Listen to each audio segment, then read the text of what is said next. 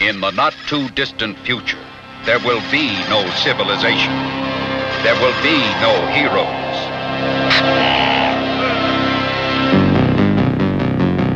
They say people don't believe in heroes anymore. Well, damn them. You and me, Max. We're gonna give them back their heroes. In the not too distant future, there will only be madmen and the main force patrol.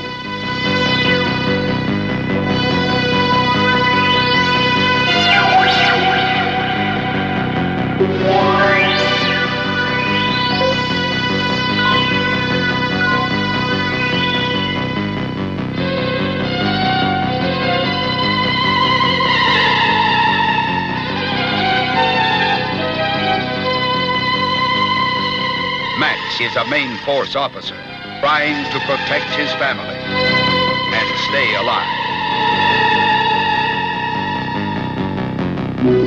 Hallo, what a lovely day. Herzlich willkommen zu Spielfilmen, dem filmografischen Podcast mit Patrick und Dennis. Äh, Ich bin der Dennis und das ist der Patrick. Das war erstaunlich unprätentiös. Ich dachte, jetzt kommt doch irgendwie was, sowas, sowas ausuferndes, Nee, Ausschweifendes, so ein bisschen auf dem Gag rumreiten. Aber da Patrick, war überhaupt kein Gag. das, ja, die Gags kommen manchmal und manchmal kommen sie nicht. Patrick, das kann man so nicht steuern. Das ist, das ist wie man sich fühlt, wie man sich fühlt. Außerdem, wir sprechen ja als allererstes über einen, einen kleinen äh, Film mit nicht viel Budget. Da darf man jetzt nicht so mit, mit großen, großen Sachen raushauen, große Gags raushauen. Man muss, man muss gediegen beginnen und dann, dann steigert man das langsam. So. Das ist wie mit allem. Ja, ich, ich weiß nicht. Also die, die Figuren in diesem Film, die Protagonisten, die verfahren ja nicht so. Die sind ja schon sehr, sehr von sich überzeugt. Also die würden nicht gleich mal sagen, die fangen gleich äh, bei 11 an auf der Sk- Skala äh, und die würden nicht so tief staffeln, stapeln wie wir, aber wir können uns ja bestimmt nach oben schunkeln. So von Film zu Film, von klein zu groß zu, ja, geht so. Nach oben schunkeln, das hört sich schön an. nach oben schunkeln, zumindest budgetär, denn tatsächlich ja kleiner Film zu Beginn und dann wachsen die Budgets. Und ja, auch der Erfolg, wir werden sehen. Ja, äh, Patrick, wollen wir doch mal, also natürlich kann das jeder lesen und jeder sehen, jeder weiß, worüber wir sprechen, aber worüber, über wen sprechen wir denn? Wir haben jetzt vor kurzem haben wir äh, Ken Kusama abgeschlossen, eine etwas äh, kürzere Filmografie. Ja, das hat sich jetzt wieder geändert. Jetzt haben wir eine etwas längere Filmografie, nämlich die von George Miller. Ich Jawohl. merke schon, wir sind an dem Punkt, wo wir unsere Sätze gegenseitig äh, vollenden, beenden können. Füreinander. zumindest, äh, wenn der Satz so anfängt, ja. Wir sind ein altes Ehepaar, ja. Das war jetzt nicht so wahnsinnig schwierig. Richtig. Jawohl. George Miller, Larger Than Life and Twice as Ugly. Weiß ich nicht, ob man das sagen kann, aber hier wird es aber irgendwie der erste Mad Max-Film. Patrick, du kannst eine Menge sagen.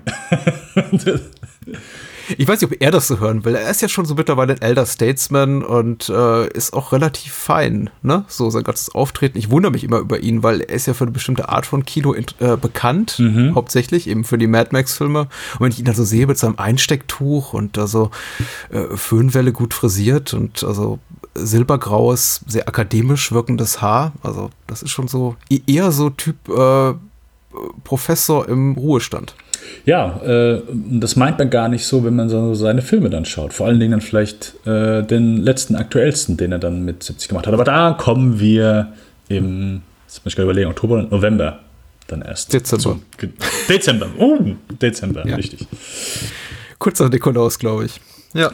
Bevor wir näher äh, auf unser heutiges Thema dann eingehen, also vielleicht sollten wir noch mal erwähnen, wir haben ja einen kleinen Poll gemacht, wir haben eine kleine Abstimmung, ähm, weil wir uns selbst so ein bisschen, ja, okay, was nehmen wir, wo, wo haben wir Lust drauf? Wir haben die Zuhörer gefragt, hey, auf was habt ihr denn Bock? Und wir haben so eine kleine Vorauswahl äh, getroffen, und zwar von drei Regisseuren, die wir gesagt haben, hey, einer von den dreien wird's und äh, ihr dürft an der Stelle entscheiden, wer es von denen wird. Und haben sie sich gut entschieden, unsere Zuhörerinnen und Zuhörer? Ja, also bei den drei konnte man sich ja nur gut entscheiden. Also Ja. aus meiner Hinsicht. Ja. Ich glaube, die, die Regisseure, die wir zur Wahl gestellt haben, waren alle zu populär und zu unkontrovers. Daran hat es so ein bisschen gekrankt und mir persönlich ein bisschen gemangelt. Also ich hatte da schon auf erbitterte Grabenkämpfe gehofft, auch unter, äh, also inmitten unseres Publikums, die da sagen, ah, hier fuck weg, Wes Anderson, George Millard ist und äh, ja, Miller total überschätzt, aber hier Wolfgang Petersen, unser, unser Mann in Hollywood, ach, scheiß auf Wolfgang, Wolfgang Petersen, der hat mir die unendliche Geschichte kaputt gemacht, wie auch immer. Also ich hatte mir auch irgendwie so e, entsprechende Tweets und Kommentare auch erhofft, aber es blieb aus. Also es war doch, ich möchte nicht sagen Durchmarsch jetzt für den Gewinner des Abends, aber äh, es war ein knapper Sieg, aber es war ein Sieg und es war ein sehr, sehr friedlicher Sieg, ne? Mhm. Ja. Keine bösen Worte, kaum böse Worte. Ja, äh, vielleicht kommen wir zu den anderen Regisseuren dann vielleicht noch irgendwann ein andermal, aber äh, George Miller war zumindest äh, der Regisseur, wo wir gesagt haben, hey, da können wir uns beide drauf einigen. Also ist ja nicht, dass wir bei den anderen beiden gesagt haben, okay, gut, geht gar nicht so, aber das war dann so unsere gemeinsame Wahl. Von daher können wir uns auch dann beide jetzt denke ich, gut damit anfreunden. Ja, natürlich. Ich freue mich riesig drauf. Also der Mann hat mindestens, äh, wie viele Filme besprechen wir von ihm? Insgesamt zehn. Naja, neun ganze und zwei so halbe, ne? Der erste Babe-Film ist auf jeden Fall erwähnenswert und äh, Twilight Zone, der Film, also Unheimliche Schattenlichter, wird erwähnenswert sein, aber mhm. ja, ich würde sagen, von den neuen Filmen, die er gemacht hat, sind fünf nahe eines Meisterwerkstatus für mich. Mhm. Okay, Gro große mhm. Worte, Patrick. Ja, tatsächlich, ja. Dann würde ich so sagen. Ich rede natürlich von Happy Feet. Den das zweiten, ist der erste Film, an den ich denke. Ja, ja. Okay. Den habe ich noch nicht gesehen, da bin ich sehr gespannt drauf. Du hast den ersten gesehen und den zweiten? Mhm. Den zweiten habe ich noch nicht gesehen, den ersten habe ich gesehen. Okay. Genau. Okay ich werde ihn auch diesmal so dem prüfenden Auge meines Sohnes äh, vorsetzen und der wird dann auch mitreden, mitzureden haben, wie gut die dann sind, die Filme tatsächlich. Mal gucken. Also ich habe beide noch nicht gesehen, aber wenn ich so die Trailer mir mal angeschaut habe, würde er nicht nur mitreden, sondern so vielleicht sogar mit singen oder mit tanzen. Mhm. Ja, mit Steppen, ne? Ich ja, mit gesehen, Steppen, genau. Das ist, also ich, ich möchte mich ja tatsächlich, ich möchte mich immer so mit verschreckten Armen im Geiste vor diese Filme stellen oder deren Filmplakate und sagen, ach, das ist doch alles Murks, das interessiert mich nicht, aber das macht so eine gute Laune, diesen debil grinsenden Pinguin da anzugucken und dazu dann wirklich ganz schlechte Taglines wie ähm, irgendwie Stepp ins Abenteuer. Das ist, ähm, ich, ich kann mich dem auch nicht verwehren. Also es macht tatsächlich gute Laune und ich freue mich auch irgendwie auf diese Filme auf eine morbide Art und Weise. Mhm, okay. Mhm. Ja, Patrick, vielleicht ändert sich ja auch deine Meinung noch, bis, bis wir zu den Filmen angekommen sind. Mhm. Bis es aber soweit ist, würde ich sagen, äh, starten wir mit unserem ersten Titel heute. Und ja, 1979 ging es mit Mad Max direkt los. Gar keinen, also, ich habe immer noch mal so, ist mal, wenn ich an die, äh, an die Filmografie von George Miller gedacht habe, sage ich, okay, gut, er hat mit Sicherheit noch mal so ein, zwei andere Sachen gemacht vor, vor Mad Max. Nee, es, Mad Max ist direkt äh, der erste Film, den er 79 rausgehauen hat. Ähm, ja, also ja. länger geplant, hat lange als Emergency Room Doktor, als, als äh, Doktor in der Notaufnahme gearbeitet, mhm. um sich da das Geld zu finanzieren. Ich glaube, er ist sogar Krankenwagen gefahren. Oder mhm. sein Produzent ist, glaube ich, Krankenwagen gefahren und er war halt eben der Arzt, um ja, äh, Geld aufzutreiben. Es ist immer so, also, glaube ich, so, äh, wenn auch so das wie Robert Rodriguez sein El Mariachi finanziert hat, ich glaube so einfach die, die Medizinbranche, da gibt es einfach viele Möglichkeiten, dort gab es zumindest viele Möglichkeiten, immer seinen Film zu finanzieren. Ähm ja, ja. Ich frage mich, wie viel er verdient hat, weil er hat ja tatsächlich auch schon während seines Jobs als Mediziners oder als Notfallarzt einen Kurzfilm produziert, der auch äh, Autounfälle besonders schwerwiegende thematisiert und dafür auch einen Preis gewonnen, einen Studentenpreis oder irgendwie so einen ähm, New Artist Award in, in seiner australischen Heimat.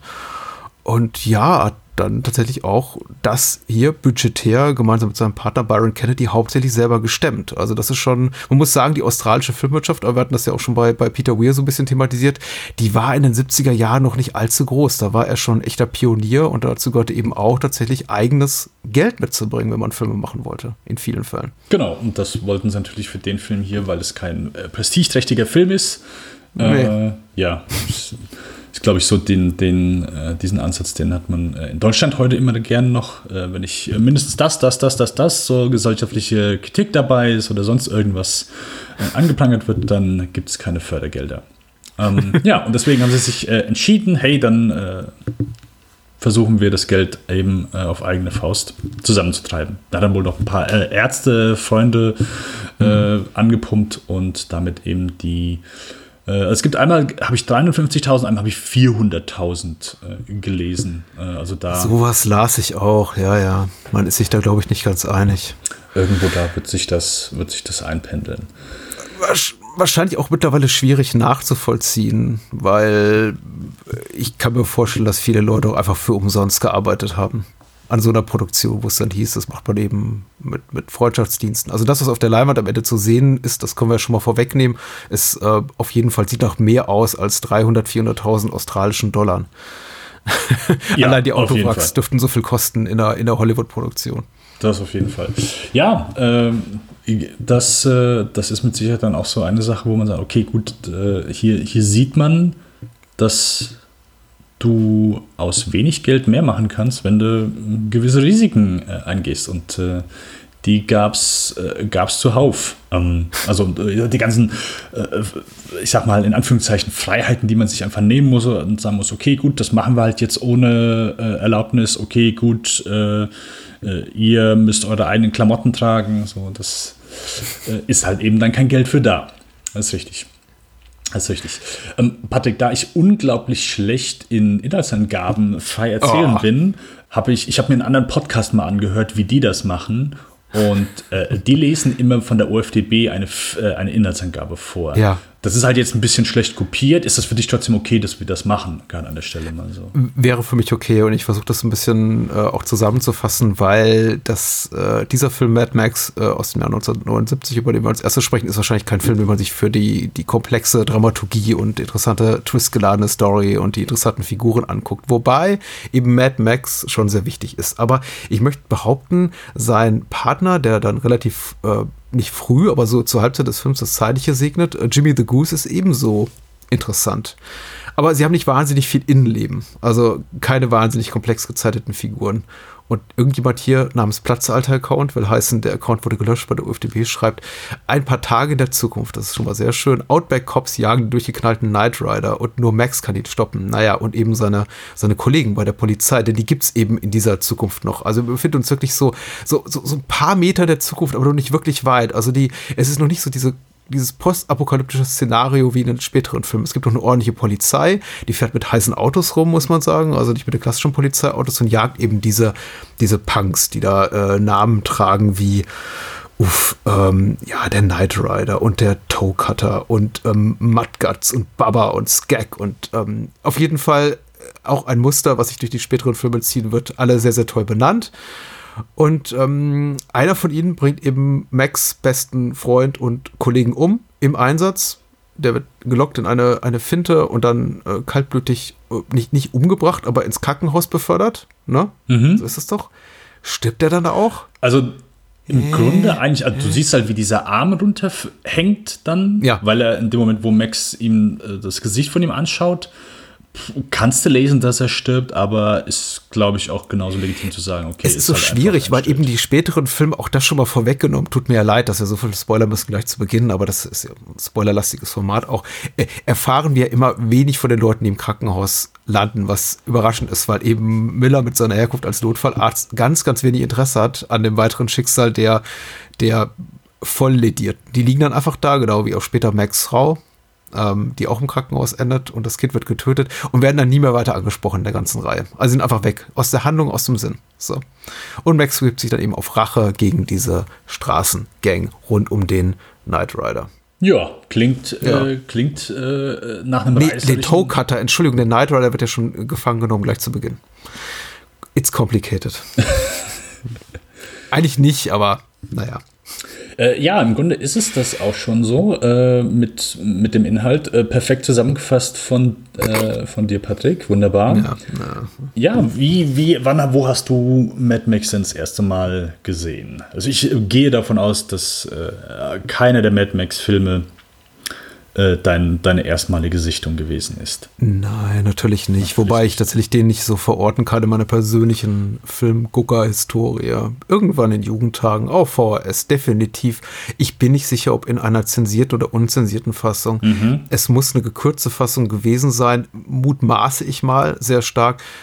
Da jedes Mal, wenn ich den Film jetzt wiedersehe, also wiedersehe seitdem, seit, sagen wir mal, seit Beginn der Nullerjahre, mhm. ich das Gefühl habe, oh, da sind Sachen drin, die ich äh, vorher nicht gekannt habe, weil der Film ist ja teilweise tatsächlich ganz schön explizit in der Gewaltdarstellung. Wenn auch nur für kurze Momente. Die sind immer relativ kurz, also aber so pointiert spritzt auch gerne mal Blut oder Leute eben Leiber kommen, äh, menschliche Körper kommen eben zu Schaden.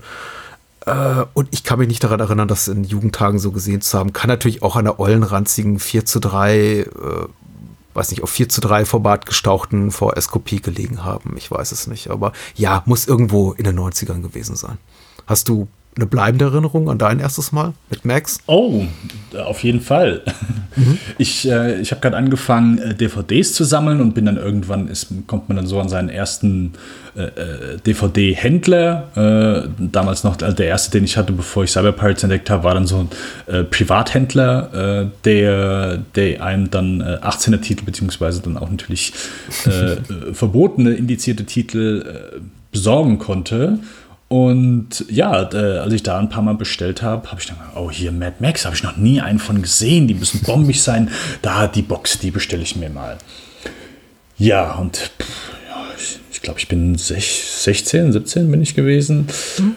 Und ich habe den ersten Film eingelegt, also ich habe Mad Max eingelegt und ich sag's mal so, meine, meine Vorfreude, äh, äh, diesen Film zu sehen, äh, wurde in dem Moment leider etwas gedämpft. Denn oh. ich habe mir etwas wesentlich äh, krasseres, extremeres äh, und actionreicheres äh, erwartet in dem mhm. jungen Alter, als ich dann zu sehen bekommen habe. Deswegen, also meine erste Sichtung war, muss ich gestehen, sehr äh, enttäuschend. Äh, äh, ehrlich gesagt, so enttäuschend, dass ich gesagt habe, ja gut, wenn die alle so sind, dann muss ich 2 und 3 auch nicht gucken und habe die Box erstmal weggelegt und äh, äh gar nicht weiter Teil 2 guckt. Mhm.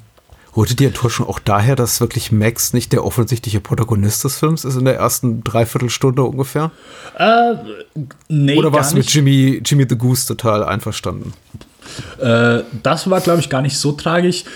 Mir ging es eher so, okay, gut, am Anfang gibt es ein bisschen was an Verfolgungsjagden. Dann ist ja, ich sag mal, ein großer Teil, der eher, ich sag mal, aus heutiger Sicht kann, kann ich es eher wertschätzen und ich habe auch mehr Gefallen, so durchaus nach mehreren Sichtungen an dem Film gefunden. Äh, mhm. Aber mir war das alles ein bisschen zu langsam und äh, zu wenig Action. Und ich war auch nicht so, ich war okay. auch gar nicht wirklich überhaupt so mhm. darauf vorbereitet und konnte mich überhaupt damit äh, anfreunden hier, dass das hier so ein Low-Budget-Ding ist. Ich dachte halt einfach, ja, wäre halt einfach großartiger, äh, big-budgetierter, hyperbrutaler Film aus, äh, aus den 80er, beziehungsweise dann Ende, Ende 70er. Und äh, das so, war, das, das mhm. war so, wo ich, wo ich sage, weil das muss man ja schon sagen, klar, der ist dann in ein, zwei Szenen äh, in Anführungszeichen explizit, mhm. aber wenn man das jetzt, wenn man den ersten Mad Max vergleicht, der indiziert war und ja, äh, ja. das, keine Ahnung, jetzt ist ein, vielleicht ein krasses Beispiel, aber äh, John Carpenter ist das Ding, oh, das sind einfach Welten zwischen so. Klar, beide sind heute äh, frei erhältlich, ungekürzt, äh, ab 16 Jahren.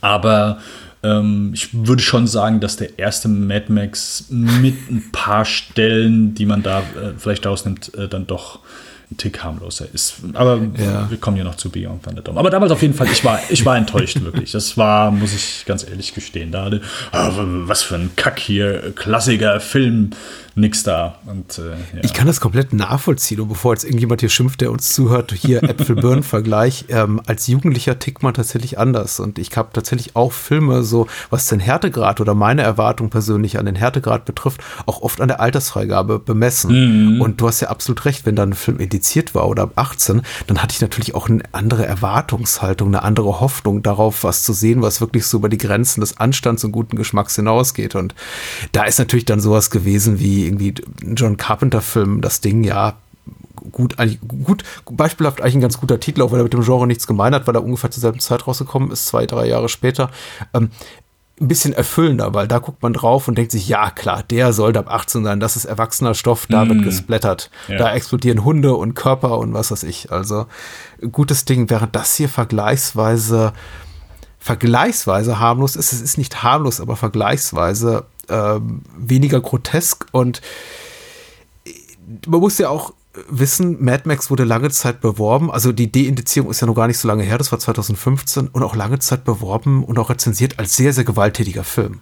Also da hat man natürlich auch so auf dem Schulhof schon sich so ein bisschen hochgepeitscht mit dem ganzen Gequatsche darüber. Hier das hm, Lexikon des internationalen Films schreibt ja damals auch äh, ein Albtraum aus Gewalt, Blut, Schrott und Grauen.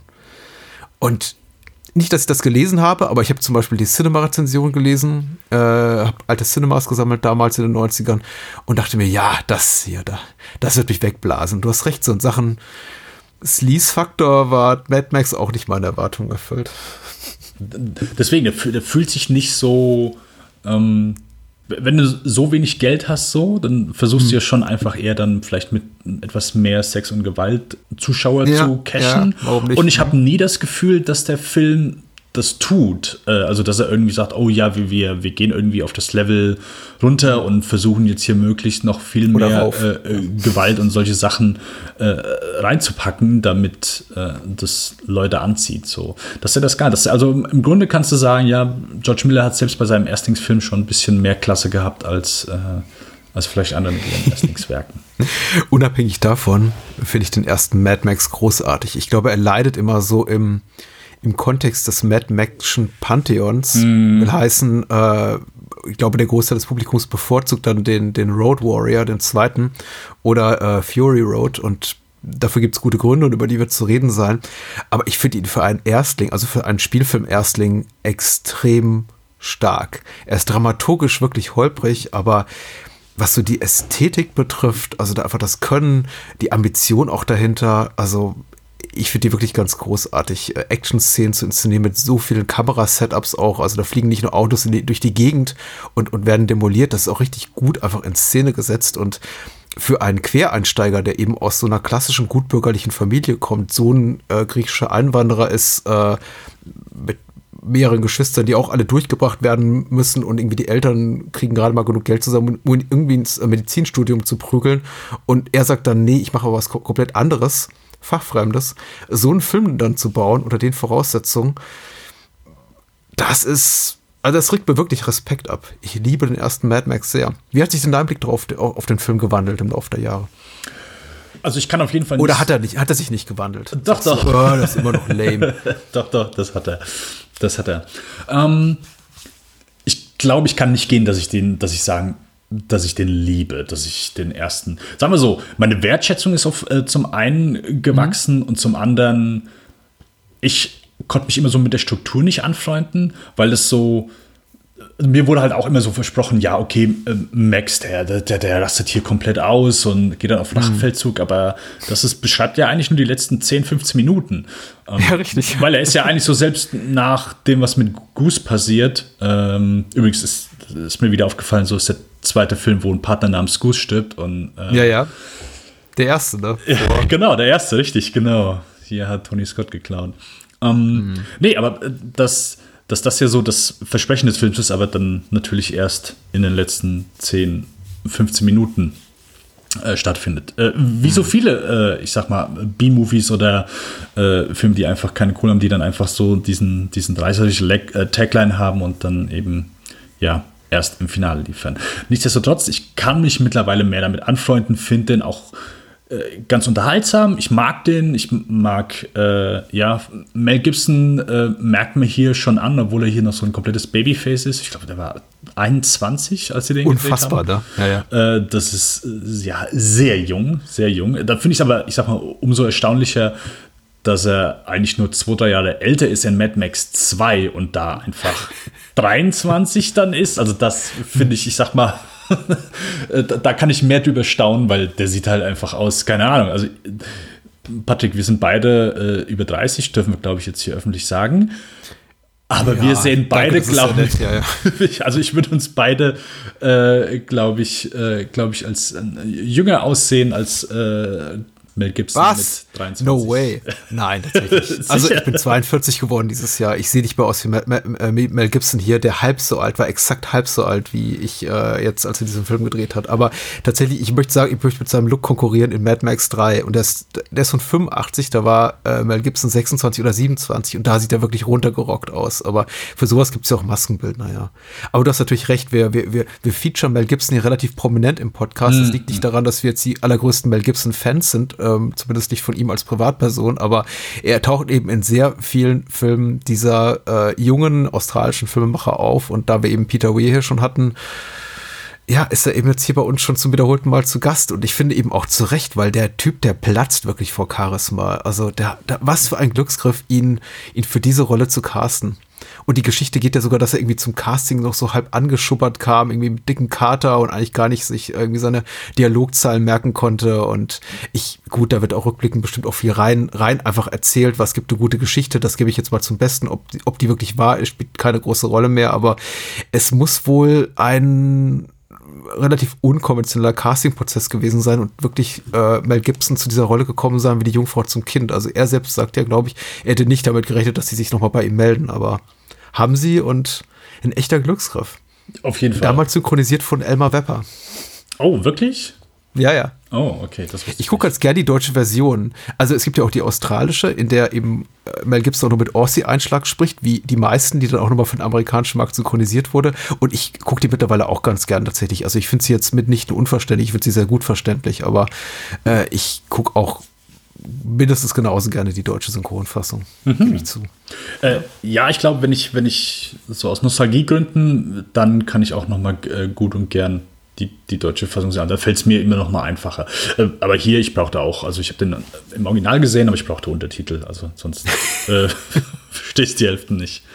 Ja, ähm, aber ich, es ist schon, es ist ein, es ist ein cooles Ding. Nee, gehe ich, geh ich mit. Glaube ich, mittlerweile habe ich ihn jetzt zum, ich glaube, vierten Mal gesehen und ja, muss mich immer noch mal so daran erinnern, okay, nee, so der, der, so, wenn er eigentlich so komplett rot sieht, das passiert halt erst in den letzten 10, 15 Minuten, weil das deswegen so die Struktur des Films fand ich dann immer so ein bisschen weird, dass er dann irgendwie sagt, ja. okay, ich hau jetzt ab und das mit seiner Frau, äh, dass er dann abhaut, sie sind erstmal bei diesem Reifentypen so und jedes Mal äh, denke ich, oh, jetzt kommt die Szene, wo die Biker, äh, die Biker-Szene mit ähm, Gibsons Frau und Kind Mhm. Aber es ist jedes Mal, nee, oh nee, dann fahren sie erst nochmal dahin. Ah nee, jetzt hauen sie nochmal ab und jetzt fahren sie dahin so. Und, und das finde ich, dieser Teil, der, der zieht sich für mich dann immer so ein bisschen.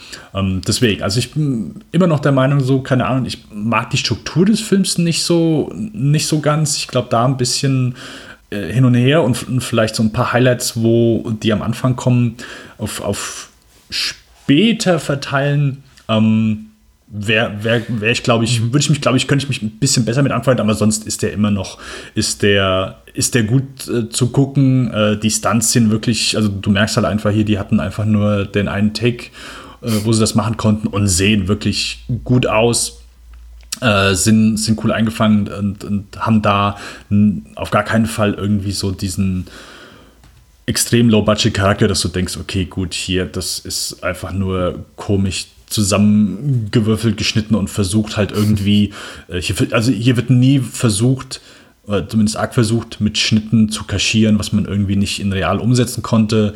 Das, das ist schon ordentlich gemacht. Und ich finde, du merkst George Miller an, dass er einfach hier schon ein guter Filmemacher ist, dass er Augen für äh, fürs Wesentliche hatte. Also äh, du hast manchmal schön einfach sehr ökonomische Schnitte, wo ich sage, ja, hey, ist für ein Erstlingswerk, äh, zumindest wenn man die äh, Kurzfilme vorher, die zwei ausnimmt, äh, mehr als ordentlich. Und ja, deswegen kann ich mich mittlerweile mit dem Film anfreunden, finde es so ganz cool, aber ja, da, mhm. da hört es, glaube ich, dann aber auch so auf. Also ich äh, habe den jetzt noch mal für den Podcast geguckt. Ich glaube nicht, dass ich so von mir aus noch mal jetzt sagen würde, ich müsste den ersten Mad Max gucken. Ah, okay. Ja, schade. Aber gut, jetzt auch nur bedingt schade. Ich kann das ja komplett nachvollziehen und ich finde auch die Kritikpunkte legitim. Das scheint ja auch mittlerweile der Konsens zu sein.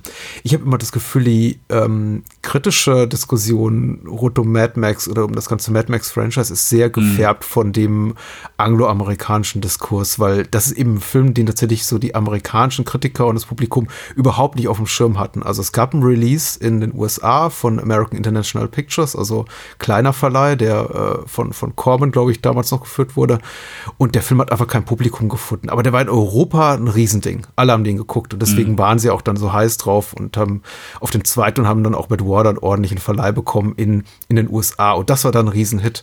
Und die meisten Amerikaner haben eben Mad Max 2 als ersten Mad Max-Film wahrgenommen. Oder The Road Warrior, wie er dort hieß. Und äh, insofern habe ich das Gefühl, weil das von dieser Wahrnehmung, Doppelpunkt, äh, der erste Mad Max-Film ist eigentlich der zweite und der zweite ist eigentlich so der, auf den es wirklich ankommt, weil dort die ganzen Regeln für den Rest des Franchise etabliert werden. Das hat so ein bisschen abgefärbt auf den Blick auf den ersten, glaube ich. Und das ist auch zu uns ein bisschen übergeschwappt. Insofern, dass man sagt, ja, das war da doch eher so eine Fingerübung und der ist dramaturgisch noch nicht ganz sattelfest und dies und das. Ich glaube, eigentlich ist, ich finde ja persönlich im Mad Max im ersten ist 90 Prozent dessen drin, was ich in den späteren Teilen auch so gut finde oder vielleicht noch großartiger umgesetzt finde. Die Dramaturgie ist total holprig. Sie unterwandert, glaube ich, auch eine gewisse Erwartungshaltung, in einem gewissen Maß die Erwartungshaltung. Genauso wie es dann später auf Fury Road macht, nämlich, dass er nicht sagt, okay, hier ist der titelgebende Protagonist, viel Spaß mit 90 Minuten Explosionen und Autoverfolgungsjagden, sondern enthält uns den eigentlich vor über, die, über, die Groß, über den Großteil der Spielzeit. Er ist zwar da, aber immer so im Hintergrund. Und äh, ich glaube, hier war das weniger kalkuliert als einfach den schwierigen Produktionsbedingungen geschuldet. Aber äh, Stichwort äh, schwierige Produktionsbedingungen, der Film profitiert eben auch enorm davon, weil ich das Gefühl habe, also ich habe das Gefühl zwar, das Drehbuch wurde so geschrieben nach ähm, ja, Verfügbarkeit der Mittel, so jetzt haben wir gerade wieder eine Actionsequenz gedreht, wer steht uns denn morgen zum Dreh zur Verfügung und was können wir als nächstes machen? Ach, lass uns doch mal irgendwie eine Szene reinschreiben mit äh, hier Fifi McAfee, dem von Roger Ward gespielten Polizeichef. Aber der diese, äh, aussieht wie äh, Bronson. Was für, ja, was für ein großartiger Look der Typ hat. Also, also das ist ein großartiger Look. Äh, das ist, äh, ist unfassbar. Muss man selbst mal erlebt haben. Aber das hatte, das sorgt natürlich auch für so, ja, für solche echten Schätzchen von Szenen, wie eben dieser finale Austausch zwischen eben Roger Ward und Mel Gibson, die beide großartig sind. Oder äh, einfach, dass Sachen passieren, mit denen man nicht gerechnet hat. Und eben auch, dass die Stunts so gut aussehen, weil da hat man eben noch nicht mit irgendwie Stunt Leuten, Gewerkschaften gearbeitet da. Das war eben alles so eine anarchische, anarchische Geisteshaltung, die das Ganze beseelt hat, den Dreh. Und insofern sehen wir eben auch Sachen, die wir so in, glaube ich, einer größeren Produktion gar nicht zu Gesicht bekommen hätten. Also mich wundert auch heute jetzt beim siebten, achten Wiedersehen immer wieder, dass niemand wirklich ums Leben kam bei dem ganzen Scheiß. Und ich glaube, ich mag einfach die, den anarchischen Spirit, den das Ganze hier so atmet. Weniger als jetzt die, die Dramaturgie, weil die ist wirklich von Popo, muss ich sagen. Aber der Film atmet einfach diese, diesen unbedingten Willen, jetzt da rauszukommen aus den Startlöchern mit einem 90-minütigen Film, der dich wegbläst. Und das tut er eben. Wenn ich willens bin, ihm zu akzeptieren, dass Max und Jimmy und Jesse, die Frau von Max, die spätere und sonst wer, alles relativ hohle Figuren sind. Ist trotzdem cool. Ja, und, und ich, ich, weiß nicht, wie ich besser dafür argumentieren soll, weil der Film hat eben die ganz offensichtlichen Schwächen und die hast du alle angesprochen, aber ich, ich will eigentlich nur summa summarum sagen, mich stört das alles gar nicht. Und es ist ja auch, das ist ja auch gut so. Das ist, ich, ich kann ja auch manchmal bei manchen Filmen, die, die habe ich und denke ich, weißt du was, ich liebe das Ding einfach und ich kann nicht mal ansatzweise sagen, wieso. Was du natürlich, du kannst schon sagen, wieso. Ähm, nee, also äh, ich finde auch so, was, was ja sich auch so ein bisschen durch die Mad Max-Filme zieht, ist, äh, du hast es eben schon mit dem Polizeikapitän so äh, angesprochen, so der Humor oder zumindest, dass du einfach ein paar, ja, amüsante Szenen oder amüsante Charaktere drin hast. Also jetzt von Toe Cutter äh, zu sonstigen, so die, die, die drehen ja schon manchmal hier in manchen Szenen halt einfach äh, komplett ab. Ähm, du hast, äh, der ist ja, ich sag mal, eher so die Comic Relief, würde man heute wahrscheinlich sagen. Sein Partner Goose, der, mhm. der, der lacht sich ja nur kaputt, der hat ja eigentlich immer einen lockeren Spruch äh, auf den Lippen. Als er hier die, äh, die äh, sein Bein äh, gebrochen hat. Der kommt dem Motorrad angefahren, das ist kein Problem, der äh, haut sein, sein Bein liegt einfach so ganz locker flockig oben auf dem Motorrad drauf und er kommt da angefahren. Und, und selbst nachdem, wo er äh, mit dem Motorrad irgendwo in der Wiese landet, äh, kommt dann hier die, dieser Abschlepper und er haut ihm noch ein paar Sprüche entgegen. Also äh, es, es ist ja durchaus äh, gewillt hier, äh, dass man ja nicht, nicht, so nicht sehr, diesen, sehr diesen, leicht. diesen, Hm. diesen, diesen düsteren Blick, wo man vielleicht später hingeht, äh, zu zeigen. Also hier sehe ich immer noch so ein bisschen Humor einfach. Äh, äh, Aber es ist ein sehr zynischer Humor. Also wenn, wenn du ihn dann siehst, ich, ich sehe ihn tatsächlich gar, gar nicht so sehr. Für mich wirken die Leute einfach eher abgefuckt und zynisch und auch mit Blick auf ihre eigene Berufstätigkeit. Also sie nehmen ihre Jobs sehr ernst, die bronzetragenden Cops hier, die Gesetzeshüter, aber das ist alles so geprägt von dem Zynismus und ach, scheiß doch drauf. Im Grunde sind die die haben nicht so eine ganz, die haben nicht diese leicht perverse Ader, die die Biker hier haben. Die sind ja auch alle schon so ein bisschen äh, so gefärbt wie auch in den späteren Filmen, nämlich dass sie so ein bisschen ab grotesk überzeichnet sind. Was heißt ein bisschen? Hier ein wenig, später sehr viel stärker in den, in den Sequels.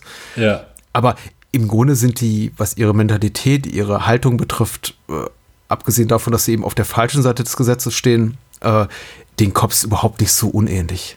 Eigentlich sind alle, gehen alle durch hier diese leicht futuristische Welt mit, ja, irgendwie müssen wir durch den Tag kommen und wenn dabei einer drauf geht, dann ist es eben so.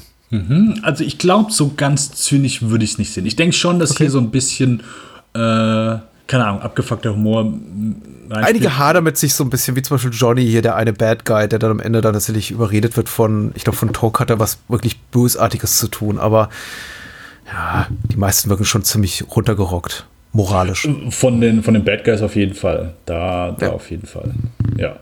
Ich mag so manche Designentscheidungen. Ich mag einfach, wie äh, die Polizeiwagen aussehen. So dieses, dieses Gelbe, was dann auch später komplett äh, fallen gelassen wird. Ähm, und ich mag einfach, dass. Ich muss mich jetzt gerade noch mal dran erinnern, aber es wird ja einfach keine großartige Erklärung gegeben, einfach für die, für die Apokalypse. Also hier ist ja noch keine Es gab keine. Apokalypse, Hier ist einfach hier. nur äh, die Gesellschaft ist äh, am Rande des, ja, kurz, auch noch nicht, nicht, nicht vom Zusammenbrechen, aber, aber es ist einfach so, hey, es ist kein, kein richtiger Endzeitfilm, sondern Ah, ja. Es ist so die Demolition Man äh. So ein paar Tage, paar Jahre in der Zukunft ähm, ist alles schon relativ schlimm, aber noch nicht so richtig schlimm. Also es ähnelt noch sehr dem, was wir heute unter einer normalen gesellschaftlichen Infrastruktur äh, kennen. Es gibt Menschen, es gibt Mechaniker, es gibt Shops, in denen man einkaufen kann. Es gibt Leute, die Urlaub machen, die, die ganz reguläre Jobs haben. Es wirkt eben alles bloß so ein bisschen neben der Spur. Ähm, aber auch das ist eben so eine Sache, wo ich sage, hey, okay, komme ich, komm ich gut mit klar und äh, das ist ja auch so eine Sache, dass die Filme, also der Charakter von Max, der ist ja, da ist ja nicht viel so. Ich meine, das Charisma von Mel Gibson steht hier in erster Linie äh, an vorderster Front, aber es ist ja nicht irgendwie so, dass du sagst, okay, der Charakter oder die Filme werden von dem Charakter von Max getragen. Nee, wie du schon sagst, also in, in manchen wirkt er eher so halt äh, wie einfach ein eine Lehrperson, um die herum halt eben einfach alles passiert und, und die Geschichte von anderen Leuten interessanter ist und zum Beispiel auch das Worldbuilding interessanter ist. Also Im zweiten Teil auf jeden Fall. Da Ich frage mich eben, ob tatsächlich das, was wir als Apokalypse oder postapokalyptisch wahrnehmen, was ja im ersten Film auch nicht wirklich da ist, aber es wirkt so, einfach nur Australien ist. Dieses riesige Land mit relativ wenigen Menschen drin. Dass wir eben so auf dieses Outback, ist ja noch nicht mal richtig Outback, also ist ja alles durchaus zivilisiert, also von Menschen bewohnt, aber eben relativ wenigen Menschen bewohnt, dass wir da drauf blicken und dass uns das einfach so fremd ist, wir automatisch mutmaßen, ah, okay, da muss irgendwie was ganz Furchtbares passiert sein, da ist irgendwo vor äh, drei Wochen eine Atombombe hochgegangen, aber ich vermute auch einfach, dass es so aussieht, das ist einfach irgendwo mitten, irgendwo im Nirgendwo. Und ich mutmaße mal, ich weiß nicht, ob sich dazu George Miller verbindlich geäußert hat, dass es überhaupt nicht sein Anspruch war, zu sagen, ich mache jetzt hier einen Science-Fiction-Film. Und deswegen gibt es eben auch kein Worldbuilding. Also es, auf jeden Fall, es gibt, glaube ich, am Anfang gibt es nur einfach nur einen, einen Satz dazu. Und ich glaube, Ja. irgendwo in der Instangabe steht ja hier in der, in, in der Dystopie in Australien. Ähm, aber natürlich haben sie kein Geld dafür gehabt, so. irgendwie groß äh, was in der Hinsicht machen zu können. Deswegen macht es ja auch, oder es ist auch zumindest gut, dass sie nicht irgendwie gesagt haben, okay, es ist so, so viele Jahre äh, in der Zukunft oder im Jahr so und so, sondern einfach, ja, in der Zukunft. Es hat mich ein bisschen an, ich weiß nicht, ob du äh, Class of 1984 kennst von Mark Lester.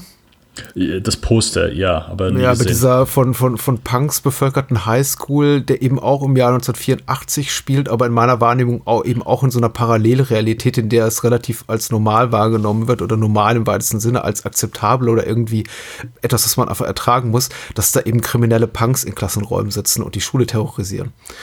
Und so habe ich das hier eben auch wahrgenommen. Es ist im Grunde eine Variation unserer Jetztzeit oder der Jetztzeit des Jahres 1979 oder meinetwegen 1980, als der Film in Deutschland rauskam. Und wir müssen eben einfach akzeptieren, dass es ein bisschen anders ist als das, was wir so haben. Aber es gibt ja keine futuristischen Waffen oder irgendwie Sachen, die darauf hinweisen, dass wir uns wirklich in einem zukünftigen Szenario befinden ich meine, ist jetzt auch kein Punkt, über den ich jetzt ewig mit dir streiten möchte, aber ja, ich, ich, glaube jetzt einfach mit Blick auf die Sequels ist auch etwas tatsächlich, wo, wo einfach der Blick auf die Sequels jetzt abfärbt auf den ersten Teil. Hm. Ja, aber das maßt man Fall. automatisch beim Wiedersehen, ah, das muss jetzt irgendwie postapokalyptisch hm. sein, aber ich glaube, ja, ja, hm, ich bin da nicht, nicht so sicher. Ich bin nicht überzeugt. Ist auch, glaube ich, eh nebensächlich. Also wenn es äh, eine Sache gibt, die äh, alle Filme äh, gemeinsam haben, oder zumindest die George Miller äh, gemein hat, mhm. dann, dass die, nennt man es Quadrilogie? Ja. Ich glaube ja, oder? Mhm. Quadrilogie. Ähm, auf Continuity scheißt. Also das ja. ist so komplett egal. Die, die Filme könnten rein theoretisch einzelne Filme sein, die nicht irgendwie mit dem anderen Teil davor zu tun haben. Gerade in Bezug auf, auf einen Charakter, der in zwei Filmen vorkommt, aber noch nicht mal irgendwie, also keine Ahnung, so ein paar Eigenschaften sind irgendwie die gleichen, aber die kenne ich nicht. Egal, äh, ist für einen späteren Film. Aber auf jeden Fall, dass hier Continuity eh, eh nicht so ja, groß wird. Ja, der Tonal, es gibt ja aber eine tonale Kon Kontinuität zwischen den Filmen, weil eben vieles hier bereits etabliert wird, die, die, die Biker-Punks, diese ganzen merkwürdigen Ausdrücke, die eben nicht, glaube ich, einfach nur australischer Slang sind, sondern tatsächlich auch sehr idiosynkratisch für das, was eben ähm, Miller hier zeigen will. Also wenn die sowas sagen wie irgendwie hier Scum-Sucking irgendwas und ähm, ähm, I'm a Fuel-Injected Suicide Machine, also diese ganzen Sprüche, die die klopfen, auch in dieser Kunstsprache, mhm. die Miller hier etabliert, ähm, gemeinsam mit seinem Co-Autor James McCausland, das ist schon etwas, was ich, ähm, was wiederkommt in den späteren Teilen. Aber du hast natürlich recht, was jetzt so Max Figurenzeichnung betrifft oder überhaupt den Willen, auf irgendetwas Vorhergesehenem aufzubauen, so von wegen, ah, jetzt hier sehen wir den zweiten Teil der Rache, des Rachefeldzugs von Max, der immer noch irgendwie um seine tote Frau, mittlerweile tote Frau äh, trauert. Das passiert einfach nicht. Ich glaube, auch im, im Sequel wird gar nicht erwähnt, dass er überhaupt mal verheiratet war. Da ist er einfach dann nur noch, nur noch mehr als im ersten Teil diese enigmatische, mythologisch überhöhte Figur, die eben einschreitet, wenn er gebraucht wird. Ja, äh, nicht ganz. Äh, hm? Da konnte ich mich auch nicht erinnern. Also vielleicht können wir gerade darauf eingehen, wenn wir äh, den ersten Mad Max hier abschließen wollen und ja, zu Road Warrior gehen möchten. Ich, ich habe auch gar nicht mehr so viel zu sagen, glaube ich, tatsächlich, ja. Außer, dass ich den Ford V8 toll fand, äh, überhaupt die Autos, die sie fahren, relativ cool finde und ich bin überhaupt kein Autofetischist, aber ja, Dito. Das ist schon toll und ich, ähm, ich war sehr davon überrascht, jetzt auch beim Wieder, was heißt überrascht, ich habe es ja auch erwartet, aber wie gesagt, gerade so die Gewaltspitzen schockieren mich dann doch hier und da, weil ich bin aufgewachsen mit der gekürzten Version, äh, wie dann eben Johnny am Ende ums Leben gebracht wird. Das wirkt mir schon sehr nach äh, Grausamkeit im im Geiste der 20 Jahre, 30 Jahre später erschienenen Saw-Filme. Also wenn dann irgendwie Johnny, der eine Bad Guy, der letzte Bad Guy, der noch überleben, ans Auto gekettet wird mit dir, du hast äh, drei Minuten Zeit, entweder dem Tod ins Auge zu blicken oder dir das Bein abzusägen hier mit dieser, mit dieser Säge und dich zu befreien. Und ich denke, ah, das ist schon, ist schon hart. Kommt ein bisschen plötzlich, dann ist der Film auch plötzlich vorbei. Ja. Das geht sehr schnell. Ne, du hast ja schon gesagt, eigentlich das große, das, was eigentlich das letzte Drittel des Films sein sollte, ist ungefähr, sind ungefähr die letzten zehn Minuten. Auch wiederum kleiner Kritikpunkt, aber alles eben sehr effektiv. Und wir werden, wenn wir über Fury Road sprechen im Dezember, auch noch ein bisschen mehr zu äh, Yuki's Burn sagen, der hier Tokutter spielt, der dann eben auch wiederkommt als Immortan Joe im, im vierten Teil.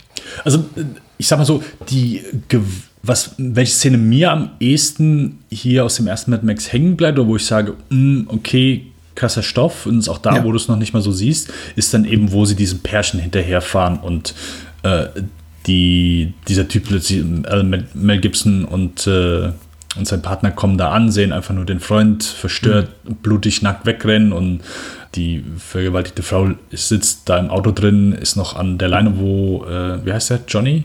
Ja, Johnny, mhm.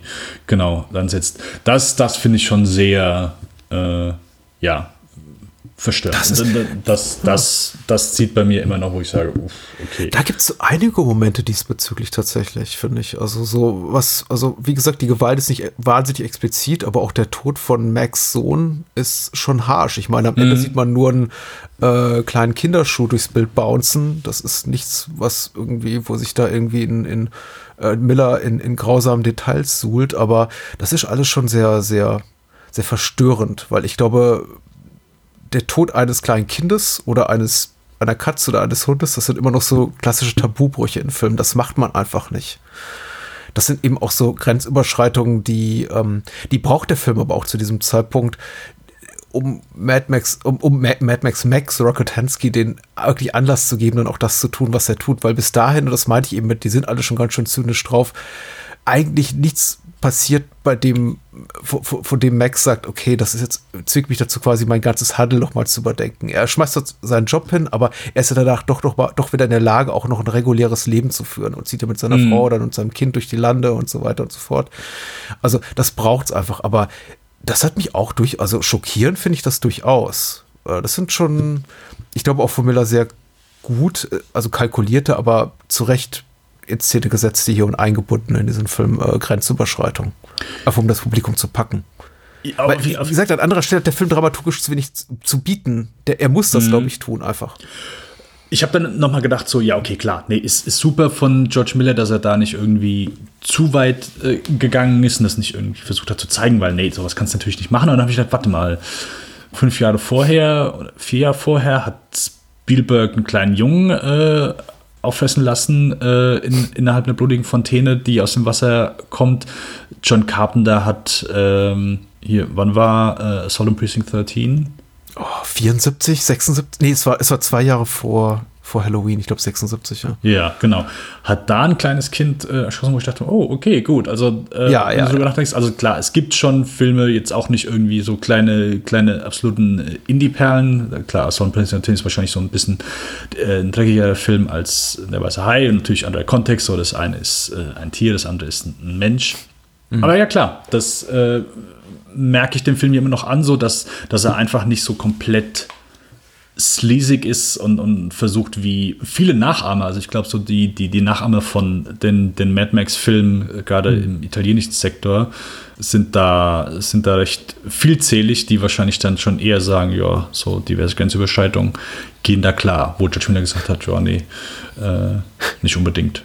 Ja, guck dich den Film an. Also, wie gesagt, wer, wer uns zuhört und den Film nicht gesehen hat, äh, wirklich, ich, ich bedauere da jede Person. Man, man sollte die Erfahrung einmal machen. Ich finde ihn einfach, einfach großartig. Und auch wenn du jetzt nicht komplett meine Meinung teilst. Wir, wir, können auch gerne über den zweiten jetzt sprechen. Wir werden uns vielleicht auch hier, und da wiederholen, aber ich glaube tatsächlich, dass ich, ich bin da fest überzogen davon, daran lässt sich auch nicht rütteln, dass in Mad Max eigentlich 90, 95 Prozent dessen steckt, was die späteren Filme auch auszeichnet und äh, Einige Faktoren haben zum Beispiel die späteren Filme gar nicht so, was ich hier besonders gelungen finde, ist halt diese grundsätzlich unheilschwangere Atmosphäre, dass wenn hab die bei Mechaniker anhalten und das Kind sagt, ich möchte ein Eis und die Mutti sagt, er möchte ein Eis, wir fahren mal los zur Eisdiele, dass ich halt wirklich weiß, oh Mann, ah, das ist nicht gut, das ist nicht gut, Leute. Also mhm. Also es, äh, dieser Film hat hier wenigstens auch Figuren, deren Schicksal mich wirklich kümmert. Das ist, glaube ich, so das, das große Alleinstellungsmerkmal des ersten Teils für mich. Hier sind wirklich noch Figuren drin, bei denen ich mir sage, ich möchte nicht, dass denen was Böses passiert, was Schlimmes passiert. Und allein deswegen und aufgrund der 18, 23, 64 andere genannten Gründe ist der hier eben ganz toll. Ähm, was ich, was ich auch jedes Mal ähm, wo du einfach siehst, oh, okay, hier sind ein paar Sachen nicht gut gegangen. Ist, ich glaube, es ist am Anfang bei der Action-Szene, wo der Motorradfahrer mhm. auf den Boden stürzt. Du siehst einfach nur, wie das Motorrad äh, oh, weiterrutscht ja. und ihm gegen den Hinterkopf knallt. Wo, du, ich sehe jedes Mal, wenn ich das sehe, das war nicht geplant. Ja, das, das lassen wir drin. Das sind, das sind Production Values. Ja, genau, das Production Value. ja.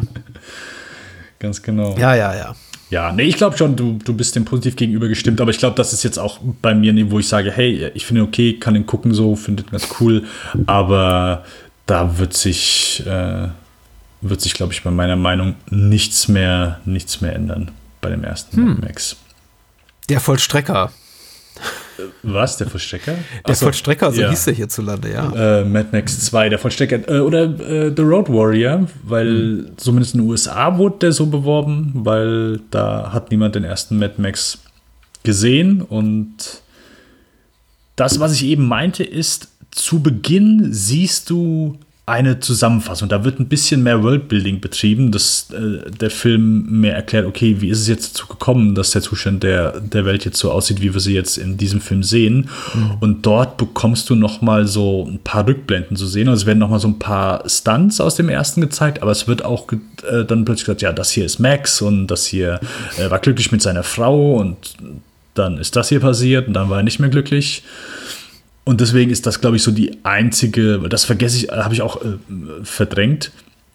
Nicht verdrängt, aber ich vergesse zumindest jedes Mal, dass das so eigentlich so die einzige wirklich Brücke ist, wo du sagst, okay, hier gut, ich sehe, dass das noch mit dem ersten Film was zu tun hat, von thematischen äh, Brücken und so weiter, mal abgesehen, dass dort auch noch einfach Szenen vom ersten Film aufgegriffen werden, gezeigt werden. Hier, äh, guck mal, das ist mit Max im Film davor passiert. Aber mhm. sonst natürlich Irgendwie bedauerlich natürlich, dass in den USA, wo dieser Film dann eben auch ein riesengroßer Erfolg war, niemand den ersten Teil gesehen hat. Andererseits natürlich auch ein riesiges, das ist das Wort schon wieder Production Value, wenn du quasi sagst, äh, die Möglichkeit hast, deinen ersten Film quasi so zu so einem Best of äh, Reel zusammenzuschneiden und ihn ja als Prolo quasi vor diesen Film zu pappen.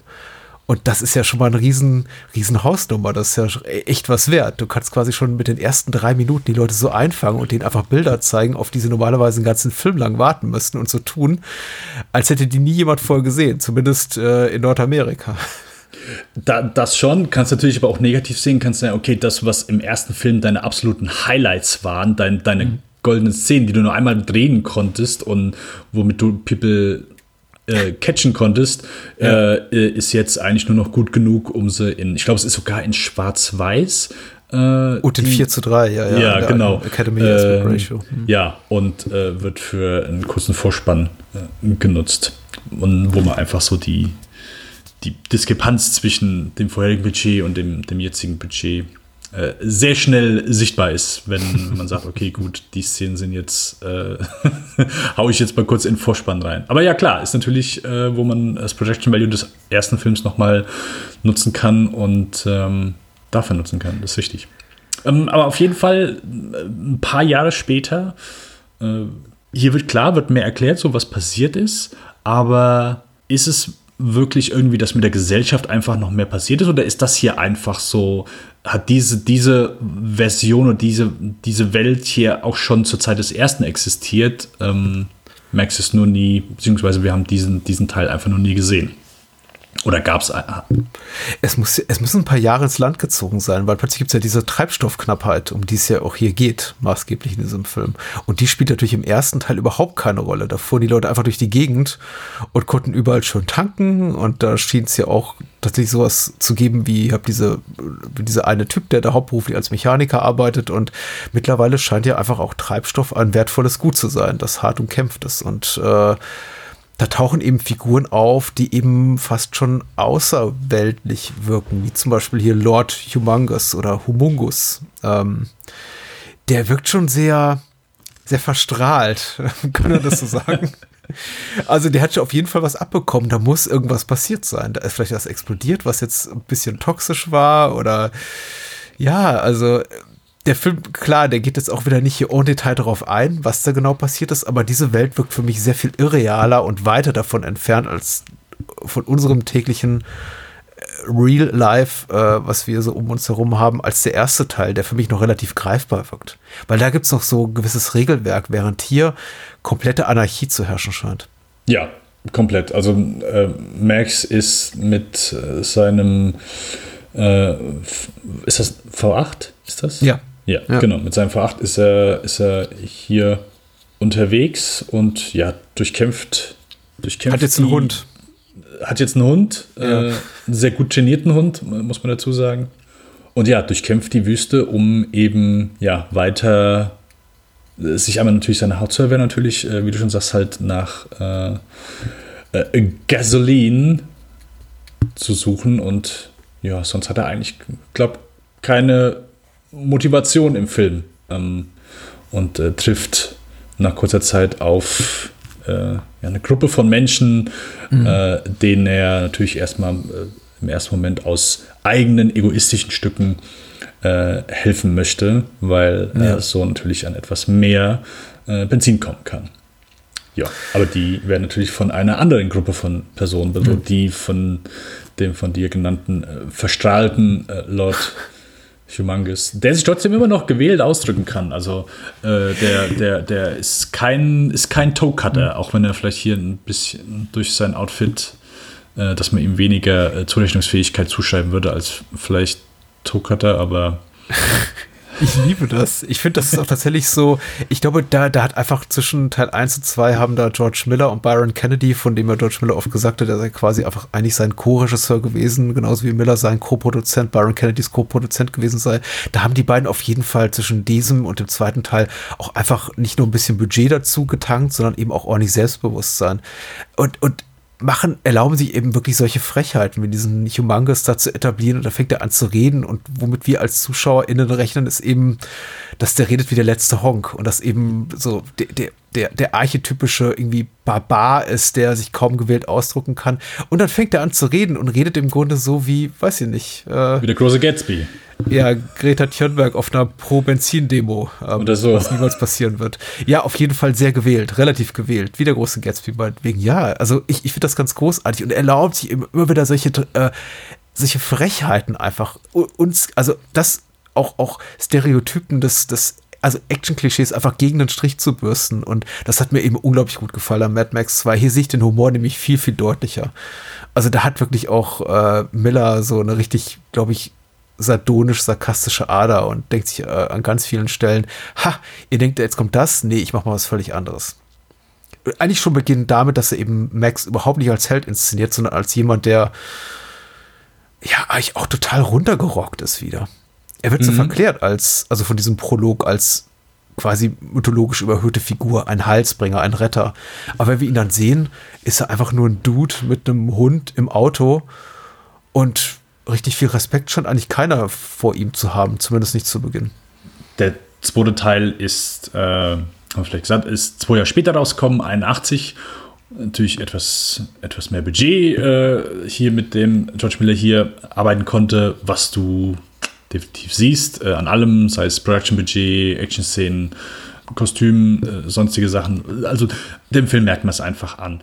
Dafür und noch weniger Handlung als im ersten Teil. Noch weniger Handlung. Du hast, äh, du hast sie, glaube ich, bereits in Gänze wiedergegeben.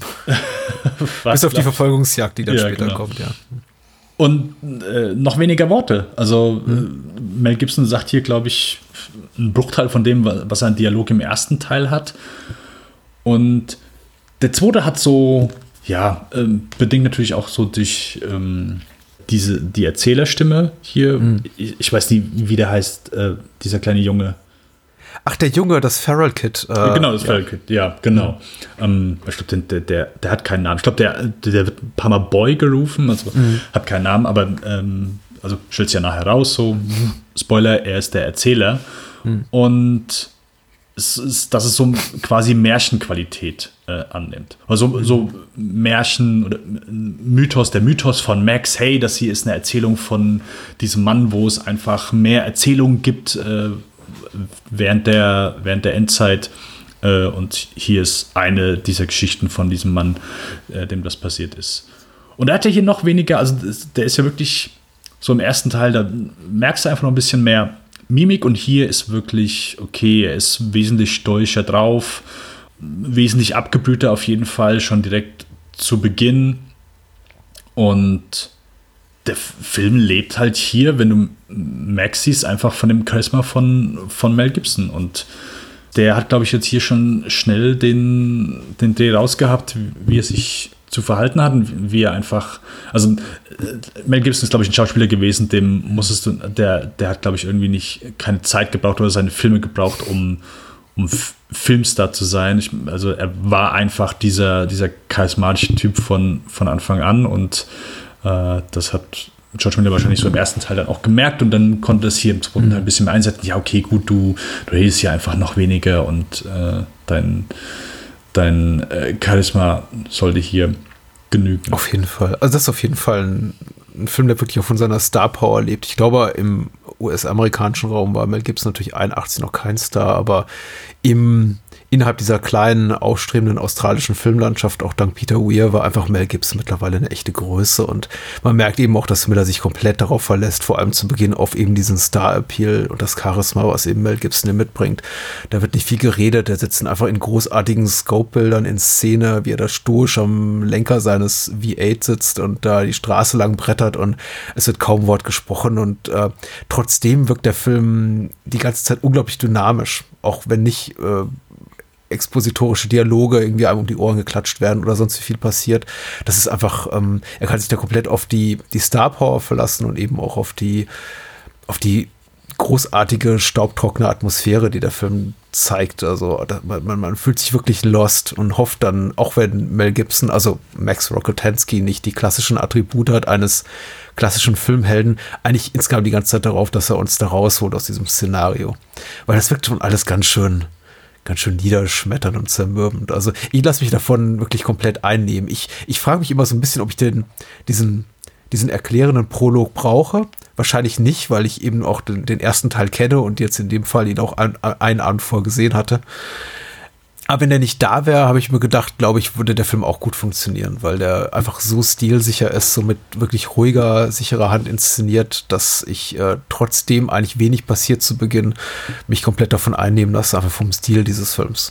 Und er sieht auch gleich toller, viel, viel besser aus. Ich meine, der erste sah auch gut aus, aber hier nochmal in Scope mit Dean Samler an der Kamera, der auch in, in Hollywood später recht Großartiges leistete. Ich glaube, der uns auch mal bei Last Action Heroes, glaube ich, begegnet ist mhm. unter anderem.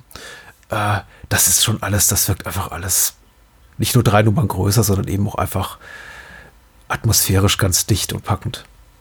Ja, so eine Spannung, das hat eben auch so eine, so eine Intensität alles. Genau, und ich finde, dass der Film das auch wunderbar aufbaut und dass die Verfolgungsjagd, also die, keine Ahnung, gute 15 Minuten gegen Ende ist. Also ich glaube, es wird manchmal so zu Unrecht auch gesagt, ja, mit Max Wilder ist ja eigentlich nur eine lange Verfolgungsjagd. Hm, ja, es kommt einem so vor, ne? Tatsächlich netto, netto Spielzeit ist gar nicht so lang, aber mir kam es jetzt auch wieder so vor. Hm. Genau, also, also Mad Max, der erste und der zweite, sind beide gute, ja, 90 Minuten lang und genau, Teil 2 verspricht halt wirklich so, also jedes Mal, wenn ich über den Film geredet habe und äh, diverse Personen dann immer meinten, ja, das ist ja äh, einfach eine Verfolgungsjagd von Anfang bis Ende. Äh, das ist dann, glaube ich, mittlerweile Fury Road. Das ist wirklich eine Verfolgungsjagd von Anfang bis Ende. Aber hier sind es halt eben diese, die, ja, ich sag mal, letzten 15 bis vielleicht sogar 20 Minuten. Ja, so lange nicht, aber gute 15 Minuten sind es. Äh, aber jedenfalls, der Film baut halt schön darauf auf, auf diese Verfolgungsjagd. Eben, dass die Bedrohung durch ähm, Lord Humongous einfach schon früh da ist, dass wir schon ein paar Action-Szenen mit denen erleben, dass wir auch sehen, was die für eine Bedrohung sind und, und dass auch diese Bedrohung immer weiter zunimmt. Und hm. deswegen ist, glaube ich, auch hier wichtig so, okay, ja, Max, klar, ist so der titelgebende Charakter, aber nicht unbedingt der, wo du dich emotional dranhängen kannst weil erstmal so, hat schon gesagt, so, weil er eben dieser stoische Typ ist und, und ähm, da nicht erstmal nicht viel von sich gibt, aber weil es mir auch einfach so viel egal ist er eigentlich echt nur alles so viel ja. für, für Benzin macht und, und auch später so, ja, okay, gut, ich habe jetzt mein Zeug, ich fahre einfach weiter, ich fahre einfach durch die Bösen durch und alles andere ist mir egal, was also wirkt halt echt schon so ein bisschen, okay, hier hättest du vielleicht einen Tick nachdenken können, ähm, ja, weil ja, ansonsten wäre dein äh, Auto nicht Schott gewesen. Ähm, und dass ihm das so ein bisschen dann da nachhängt, da, dass er einfach sagt, ja, okay, gut, hier jetzt kriegst du halt die, die Quittung dafür, dass du halt sagst, ja, nee, ich bin Alleingänger, äh, alles egal und so. Und dann ist halt mit deinem Auto neben im Graben. Du sprichst einen ganz wichtigen Punkt an, finde ich, weil weder die Bad Guys noch die Good Guys im weitesten Sinne, weil keiner ist hier wirklich richtig gut im klassischen Sinne, mhm. sind so richtig kompetent oder heroisch. Die stehen sich auch wirklich im Weg, also selbst im Weg. Und du hast ja absolut recht, es gibt diese bedrohliche, unheilschwangere Atmosphäre und Humongous und seine Truppen um US sind tatsächlich äh, furchteinflößend. Aber auch zum Teil aufgrund der Tatsache, dass eben die, die Guten, die eben in diesem improvisierten Dorf wohnen, auf dieser Benzinlieferung, auf dieser Benzinladung sitzen, eben auch alle relativ ich möchte nicht sagen doof sind, aber auch manchmal ganz schön schlechte Entscheidungen treffen. Mhm, Matt, mhm. äh, Max Rokotensky inklusive. Und dadurch sind sie relativ lebensnah, auch in ihren Fehlbarkeiten. Und das schafft eben auch eine gewisse Spannung, weil die sind nicht die sind alle nicht wahnsinnig schlau. Und das schafft für mich auch als Zuschauer so einen Spannungsmoment, äh, was ich ganz reizvoll finde, das zu bezeugen, indem ich eben eine Welt sehe äh, mit, mit ähm, Menschen, mit Gruppierungen, die sich gegenseitig behaken, bekriegen, die aber alle nicht besonders taktisch gut handeln, sondern einfach dumme Sachen machen. Und dann zwischendurch stolpert doch so jemand rein, so eine Figur wie das kleine Feral Kid und tötet einfach mal jemand mit einem, irgendwie un unbedachterweise mit einem Boomerang und ich denke mir, hoppla, das ist jetzt auch nicht so gut irgendwie für, weiß ich nicht, fürs Taktieren und Verhandeln, dass jetzt irgendwie da dieses merkwürdige Kind da reinstolpert, was auch für mich wiederum ein ganz toller Zug ist von Miller, äh, hier so auch eine Erwartungshaltung von uns, des Publikums irgendwie hier zu untergraben und weil, weil wir sehen ein Kind und meine Haltung ist zumindest, oh Gott, ein Kind, das wird wieder nerven. Kinder nerven in Filmen fast immer. Außer es sind Kinderfilme, dann ist es wieder okay, aber ein Kind in Actionfilmen, nein, danke. Und dann stolpert das einfach so rein und bringt da jemand um, kaltschneuzig und, und trennt jemand die Finger ab. das ist toll. trennt jemand die Finger ab. Das ist toll. Ja, äh, dass sie alle so ein bisschen auch doof sind, sorgt wirklich für eine gesteigerte Suspense. Und das äh, eine der vielen Punkte, die der Film auch richtig Spaß macht, finde ich. Ja, ja. Du hast eben noch gesagt, ja, okay, dass die innen drin, dass die auch Fehler machen so. Ist das nicht diese eine Frau, die als Lotte Manges irgendwie sagt, hey, hier, hier ist mein Angebot so, ich äh, bis dahin gebe ich euch Zeit äh, abzuhauen, damit ihr mir das Benzin überlassen könnt, ich werde euch alle gehen lassen und die Frau irgendwie äh, äh das hier ist, das ist ein gutes Angebot. Äh, ich glaube, sie sagt sogar zu Lotte Manges, ja, this is a reasonable man. Ähm, mhm in dem Moment habe ich nur gedacht, okay, Leute Mangus ist nicht unbedingt jemand, der äh, aussieht wie ein Reasonable Man. Ich weiß nicht, wie die auf, darauf gekommen ist. Aber, aber er redet ja relativ gut. Er, er, redet, ja. He sounds like a reasonable man, but he does not, does not look like a reasonable man. Ähm, nee, Stimme eigentlich einen extra Credit? Weil ich glaube, er wird einfach von einem Stuntman gespielt namens Kjell Nilsson. Der wahrscheinlich auch nicht mit diesem gewählten, in diesem gewählten Englisch spricht. Also ich habe mich gewundert, wer denn der Sprecher ist. Nee, äh, also wir sehen ja auch sein Gesicht nie. Äh, auch eine, eine, Tatsache, also in dem Moment, wo, wo er stirbt, ist dann, glaube ich, auch nicht mehr viel von seinem Gesicht übrig. Aber bis dahin ist einfach nie. Aber äh, die Frage stellt sich ja auch nie. Also es ist ja nie so, dass du irgendwie. Komischerweise habe ich noch nie in Mad Max 2 geguckt und habe gedacht, hm, ich wundere mich, wie er unter der Maske aussieht. Ist so komplett egal. So, die Maske, das ist einfach, das ist sein Gesicht. So sieht er aus. Deformiert, äh, nehme ich mal an. Wie gesagt, verstrahlt. Er hat diese pulsierende Ader ne? und äh, schütteres Haar. Er wirkt einfach wie jemand, dem einfach mal ein Eimer toxischer Müll übers Gesicht wahrscheinlich gelaufen ist. Ja, wahrscheinlich. Ich nehme an. Und deswegen trägt er eben dieses ähm, BDSM-Outfit. Ja, da ist eh so die Outfits hier in dem Film, die sind schon, die sind schon gut. Und das ist immer, wann, wann, wann kam das so, dass, dass einfach Endzeitfilme sich gesagt haben, okay, gut, hier Leder- und BDSM-Outfits. Ist das so, das ist glaube ich so, also klar, das Mad Max hat das so ein bisschen populär gemacht, so, aber war mhm. das vorher überhaupt groß, groß eine Sache oder ist das wirklich so erst, erst damit gekommen? Weil das ist so eine Sache, die ich glaube ich vorher einfach noch nicht gesehen habe. Ich bin nicht sicher, welchem Kontext es ist etwas ein bisschen problematisch. Ich glaube, heute guckt man ja relativ differenzierter auf äh, jede sexuelle Spielart und Orientierung. Und das zu Recht, und das ist auch gut so, das ist eine positive Entwicklung äh, unserer heutigen Gesellschaft. Da haben wir einfach riesige Fortschritte gemacht. Ich habe immer tatsächlich, wenn ich äh, Mad Max 2 wiedersehe, so ein bisschen Berührungsängste mit äh, der Tatsache, dass die eben da in diesem Lack- und Leder-Outfits rumlaufen, weil ich mir denke, ah, das könnte doch doch wieder tendenziös homophob sein oder einfach mhm. Äh, sich kritisch über eine bestimmte Art äh, sexueller Spielarten irgendwie auslassen und einfach Leute ins Lächerliche ziehen. Da, aufgrund der Tatsache, dass das aber eben nie thematisiert wird und dass zum Beispiel auch Wes offensichtliche ähm, Homosexualität ihn nicht definiert als Baddie. Also er ist nicht, er ist einfach nur ein Baddie, der zufällig schwul ist. Genau wie mm. Oma in The Wire zufällig schwul ist. Ähm, R.I.P. Ähm, Michael K. Williams. Oh, ähm, ja finde ich das wiederum äh, komplett okay, weil es nicht seine Persönlichkeit definiert. Und äh, Miller das irgendwie einzig und allein äh, unterstreicht, um einfach die, die, die groteske Art dieser überbleibenden, dieser verbleibenden Menschen, die in dieser Welt äh, äh, leben, ähm, glaube ich, möglichst auf den Punkt zu bringen durch diese Art der Kostümierung. Es wird, von denen wird niemals irgendwie als sexuell Degenerierten oder so gesprochen. Was eben andere Filme, glaube ich, zuvor, in den Jahren zuvor gemacht haben. Ich, ich möchte nicht so weit gehen und irgendwie Cruising von William Friedkin sowas anhaften, aber ich glaube, das ist ein Film, der ein Jahr zuvor rauskam und ich habe dann sehr viel undifferenzierteres Blick auf irgendwie, ah, Schwulen-Szene, BDSM-Szene, da ist doch irgendwie automatisch was, ähm, was schmierig und was eklig und vielleicht auch irgendwie, ähm, vielleicht auch gerade kriminell. Also da ist, da ist, glaube ich, dieser Film hier fein raus. Ich meine zu glauben, wenn ich die alle so angucke, das lag einfach im Kostümfundus rum. Das haben die eben relativ preiswert bekommen und so viel Budget hatten sie dann eben doch nicht, um zu sagen, okay, wir staffieren die eben jetzt mal aus mit irgendwie vollwertigen Ganzkörperkostümen. Aber weißt du, der Sexshop um die Ecke, der hat da einiges zu bieten und äh, da behelfen wir uns jetzt einfach mal. Okay, eine, eine, sehr merkwürdige Art der Rationalisierung meinerseits gerade für diese merkwürdigen Kostümierungen. Aber auf deine Frage, die du ursprünglich gestellt hast, kann ich tatsächlich keine Antwort geben, ob das dieser Film etabliert hat oder ob es da vorher schon was gab.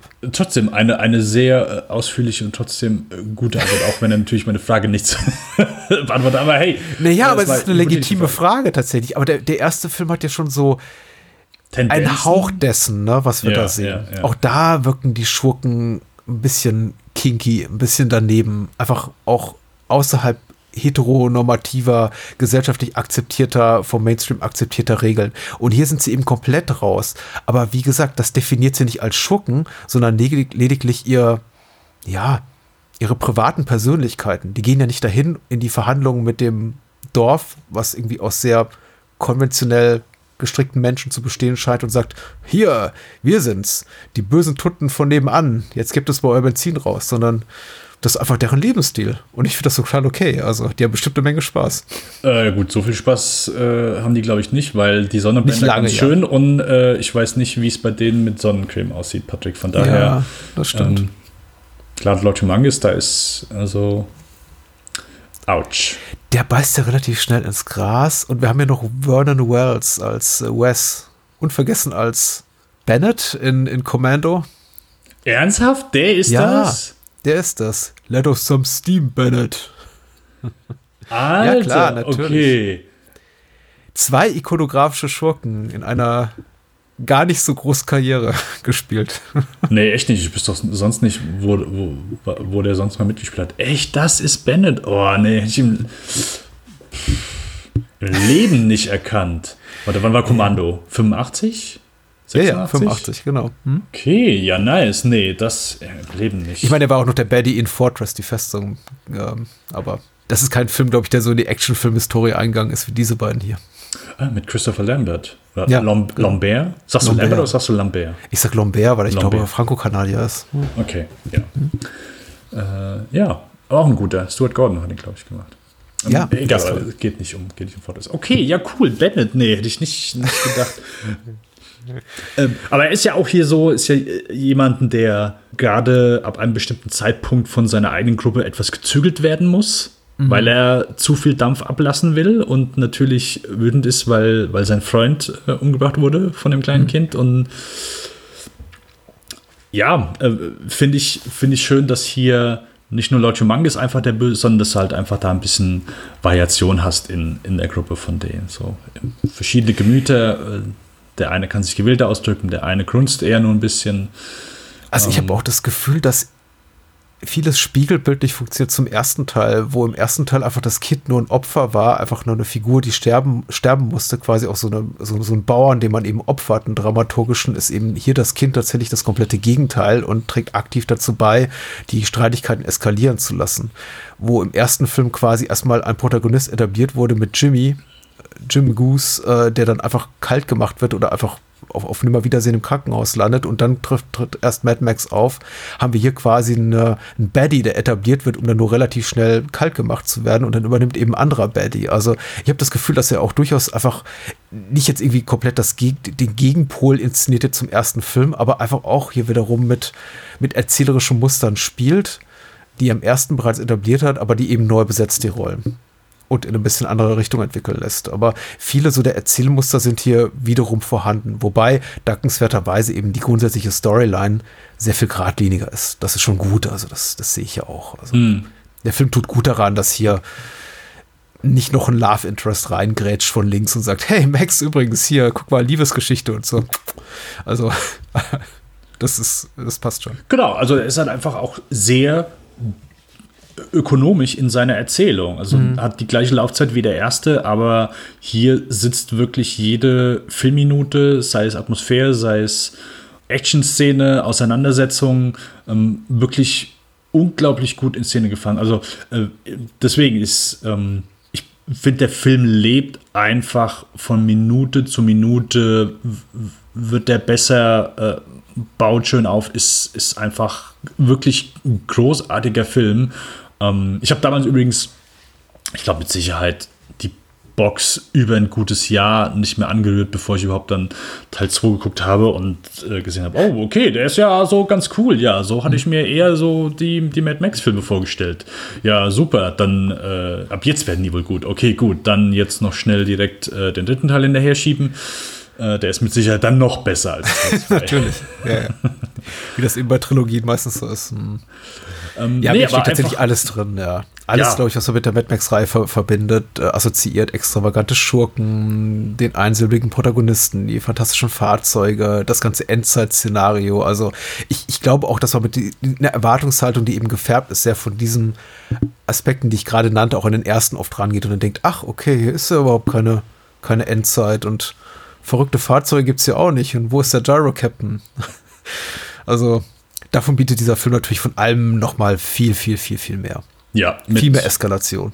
Wesentlich mehr Eskalation. Also äh, sei es die, die Verbarrikadierung und, und die versuchten Angriffe von, von der Truppe von Lottimangus auf eben diese Basis, aber natürlich, äh, es ist ganz klar, die letzte Verfolgungsjagd ist wirklich herausragend, auch heute immer noch. Klar ist, oh ja. wenn, de, wenn man Fury Road einfach kennt, klar ist das natürlich nochmal eine Stufe drüber. Hey, aber für die Zeit, oder hey, selbst für die heutige Zeit, also ähm, wann, wann bekommst du einfach nochmal so, so eine coole Verfolgungsjagd zu sehen, wo du nichts äh, weiter groß drum siehst. Das ist ja auch nochmal so eine Sache. Okay, du, du hast kein, kein besonders interessantes Setting drumherum. Es ist einfach Wüste, es ist einfach Leere und du hast einfach einen, einen Truck, der nicht irgendwie durch, keine Ahnung, eine Stadt fährt oder um irgendwelche Hindernisse rum. Nein, er fährt einfach nur geradeaus. Mhm. Gut, äh, an einer Stelle dreht er mal. Aber ansonsten fährt er einfach nur geradeaus und die ganzen Fahrzeuge fahren einfach hinterher. Und, und das ist so eine Sache, wo ich denke, hey, du, es gibt so viele Verfolgungsjagden, wo du denkst, okay, gut, ja, dann, dann fahren die hier durch und dann fahren die durch das Gebäude und dann gibt es hier und dann sind die, ist, haben wir hier dieses coole Setting und, und, und Verfolgungsjagden werden so oft versucht, weil klar, gibt es natürlich einfach schon tausende von, aber ich finde es interessant, dass George Miller einfach äh, zweimal gezeigt hat, wie gut er eine Verfolgungsjagd inszenieren kann, wirklich wie brachial, wie brutal, wie ideenreich, wie actionreich, wie äh, so eine Verfolgungsjagd aussehen kann äh, fast 30 Jahre hintereinander und jedes Mal besteht die Verfolgungsjagd einfach nur daraus, dass ein großer Truck gerade ausfährt und 30 Fahrzeuge rundherum versuchen, den zum Stehen zu bringen. Nichts weiter. Und gemessen einfach an dieser simplen Idee ist einfach das Ergebnis noch mal mehr beeindruckender. Je, auf jedes Mal, wenn ich den Film neu sehe. Also einfach ein ganz, ganz, ganz fantastischer Showdown. Absolut, ja. Äh, nicht nur ist er exzessiv lang. Ähm, und ich möchte jetzt nicht mal irgendwie Vergleiche ziehen wollen zwischen, ja, da ist, da sind die Stunts irgendwie ambitionierter im dritten Teil und da im ersten und da in Fury Road. Ähm, aber dieser Film hatte eben, also die Stunts sind großartig und die Kamera ist eben vor allem richtig nah dran. Das beeindruckt mich eben jedes Mal. Das ist die ja, eine ja, Sache, ja. eben einen Stuntman oder eine Stuntperson baumeln zu lassen von einem fahrenden Fahrzeug. Aber wenn ich dann eben sehe und oder, oder mir vorstelle beim Gucken, da fährt irgendjemand gerade mit einem Fahrzeug nebenher und klebt wirklich mit der Kameralinse an dem dran und läuft eben auch Gefahr, einfach überrollt zu werden von diesem schweren Boliden, von diesem Laster. Das ist einfach, also das jagt mir eine Heidenangst ein. Ich habe da wirklich, also ich sitze da wirklich mit, mit zusammengebissenen Zähnen jedes Mal davor, vor dieser 15-minütigen finalen Verfolgungsjagd, gucke mir das an und denke mir, meine Güte, also was da hätte bei alles schief gehen können und ähm, tut es ja manchmal auch. Vielleicht hatte George Miller einfach nur Glück. Vielleicht waren das aber auch keine Wahnsinnigen, sondern alles echte Könner, die da mitgearbeitet haben. Ich weiß es nicht. Es ist auf jeden Fall eine, eine großartige Leistung. Eine großartige Leistung und die, ich glaube, was so die, das Risikoreichtum betrifft, in der Reihe nicht mehr übertroffen wurde. Denn Fury Road so viel exzessiver und noch mal grandioser er ist in, in seiner Action, hatte natürlich auch Unterstützung durch große Studiobudgets, durch mm. CGI und dergleichen. Und da war natürlich nochmal völlig andere Voraussetzungen gegeben als bei diesem Film, der eben für relativ wenig Geld da irgendwo in der Pampa inszeniert wurde von einem Team, ähm, ja, auf das wahrscheinlich keine geguckt hat von Rechtsseiten und verbunden mit der Frage, was dürfen die eigentlich und was nicht. Also da ging einiges und äh, Miller macht das Beste draus. Also das ist ähm, unfassbar, unfassbar tatsächlich, finde ich. Aber auch, ich meine, äh, abgesehen von der Verfolgungszeit ist auch die Explosion unfassbar, die man einmal mittendrin sieht, als diese kleine Wellblechhüttenstadt da in die Luft geht. Mm, ich denke mir auch ja. jedes Mal, meine Güte, was ist das? Also, das wirkt wirklich so, als hätten die da halb Australien in die Luft gejagt. ja, ja, wirklich epische, oh. schöne Explosion. Vor allem eine schöne Explosion, wo auch, wo einfach noch Feuer zu sehen ist. Schön große Feuerbälle, so. Das ist ja so äh, einfach, wo du einfach merkst, hier haben sie auch wirklich was ordentlich in die Luft gejagt und, äh, und ordentlich äh, Benzin mit reingekippt. Unvorstellbar heute sowas tatsächlich ohne Computertricks zu machen, würde heute kein Mensch mehr tun. Meine Güte. Äh, also, ich glaube, ja. das letzte Mal, wo ich so was gesehen habe, das war in einem Film, der nicht gut war und wo mhm. sie ordentlich beworben haben, guck mal hier, was wir äh, Cooles machen können. Gibt es auch, glaube ich, genug Mengen aus, wo du halt siehst, dass es einigermaßen äh, groß ist und sie es echt gemacht haben, ist bei dem äh, auch mittlerweile ist, glaube ich, sogar der letzte Bond in mhm. Spectre, wo am Ende ja. diese Basis äh, hochgesprengt wird. Aber äh, mhm. ist halt eben ein Kackfilm, deswegen. Erinnert sich da niemand dran. Ich würde nicht so weit gehen, aber ja. Oh, ich, also gut, ich habe letzten noch mal gesehen. Uh, ein Tick besser vielleicht, aber sonst war ich schon sehr enttäuscht von Spectre. Okay, okay. Ich muss es akzeptieren. Alles klar. Ja. Patrick, ja, du musst also, gar nichts. Man muss auch hier wiederum sagen, der Bodycount ist gar nicht so hoch. Es ist jetzt nicht so, dass hier exzessiv viele Menschen sterben, ähnlich, ähnlich wie bei Commando zum Beispiel, den wir erwähnt haben, um den mal als Beispiel zu nehmen, wo einfach dann am Ende in 10 Minuten 100 Leute ins Gras beißen. Es sterben vergleichsweise weniger, aber wenn die eben sterben, dann eben auf maximal groteske, perverse Art und Weise und dann auch oft verbunden mit echtem Pathos, finde ich. Also, wenn die sterben, die Menschen, dann merkt man eben auch, dann spürt man eben auch den Schmerz. Und ich finde das auch eine heilsame Lektion, die uns da George Miller und äh, Byron Kennedy erteilen. Äh, der, der, der Tod und Verletzungen tun dir eben wirklich weh. Das sind nicht einfach mhm. nur Leute, die einfach in die Brust geschossen, in die Brust geschossen wird und ähm, die fallen dann aus dem Bildkader raus und weg sind sie. Nee, das ist alles wirklich eine ne richtige Wucht und also er macht für mich wirklich den Schmerz durch wirklich schwere körperliche Unfälle absolut spürbar. Nicht, nicht so weit gehen, dass ich da sitze und mich irgendwie krümme im Sessel, aber also es hat eine unglaubliche Wucht, jetzt auch beim, beim, beim Wiedersehen. Und wenn ich sowas zum achten oder zehnten Mal gucken kann und mir immer noch denke, oh, ah, ah, ah, dann das wird schon was heißen. Das ist schon echte Kunst, glaube ich. Auf jeden Fall. Und, und was ich auch immer wieder vergesse, ist, dass die, die zwei Personen, die sie auf diese Stangen vorne äh, fest festmachen. Ach so, ja, ja, oh ja. Hm, hm. Genau, dass die die ganze Zeit während des gesamten Films, dass die eigentlich schon zu Beginn, so, also die kommen jetzt erstmal da an und dann sind die, glaube ich, schon hm. vorn dran oder zumindest relativ zeitnah. Hm. Und einfach jedes Mal, wenn die ankommen, hängen die zwei da bis zum Ende und dann haben die diese Masken auf und dann irgendwann fliegen die Masken hoch, aber genau in dem Moment, wo sie natürlich halt komplett zerquetscht werden von dem Laster. Ja, ähm, ja das, das, tut schon, das tut schon weh.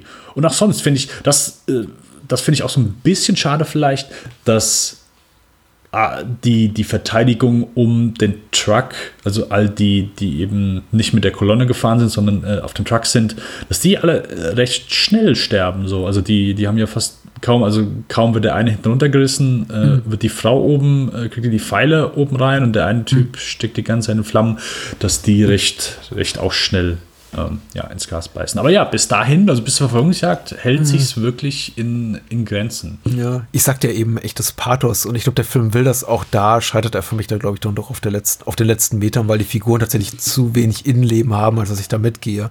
Also Miller äh, inszeniert diese Tode der, sage ich mal, Good Guys im weitesten Sinne oder Good Girls als wirklich tragische Tode, als tragisches Ableben, aber ich sitze dann relativ, in dem Fall relativ teilnahmslos davor und denke mir, ja, okay, was wissen wir eigentlich von dieser Warrior Woman? Die hat ja noch nicht mal einen Eigennamen.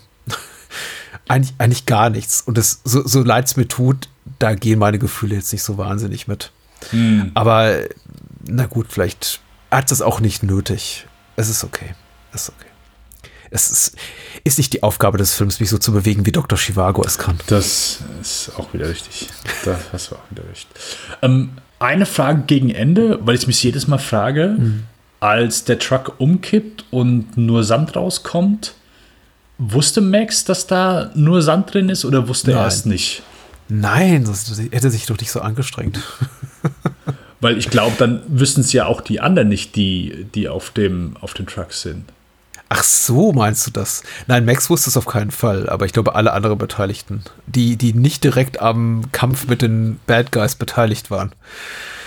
Aber ich weiß es auch nicht genau. Es ist auf jeden Fall, äh, der Film kriegt noch mal so einen letzten guten Spin, weil als ich das das erste Mal gesehen habe, dachte ich, okay, das ist tatsächlich diese Art von Bleak, ist glaube ich das englische Wort äh, Dystopie, die dann endet mit und es war alles umsonst und äh, im, im, Truck war gar kein Benzin, das Benzin war schon lange alle oder es explodiert, explodiert alle in, in, in dieser großen Explosion, Mega-Explosion. Aber, aber nein, sie haben das, sie haben das, sie haben das Benzin gerettet.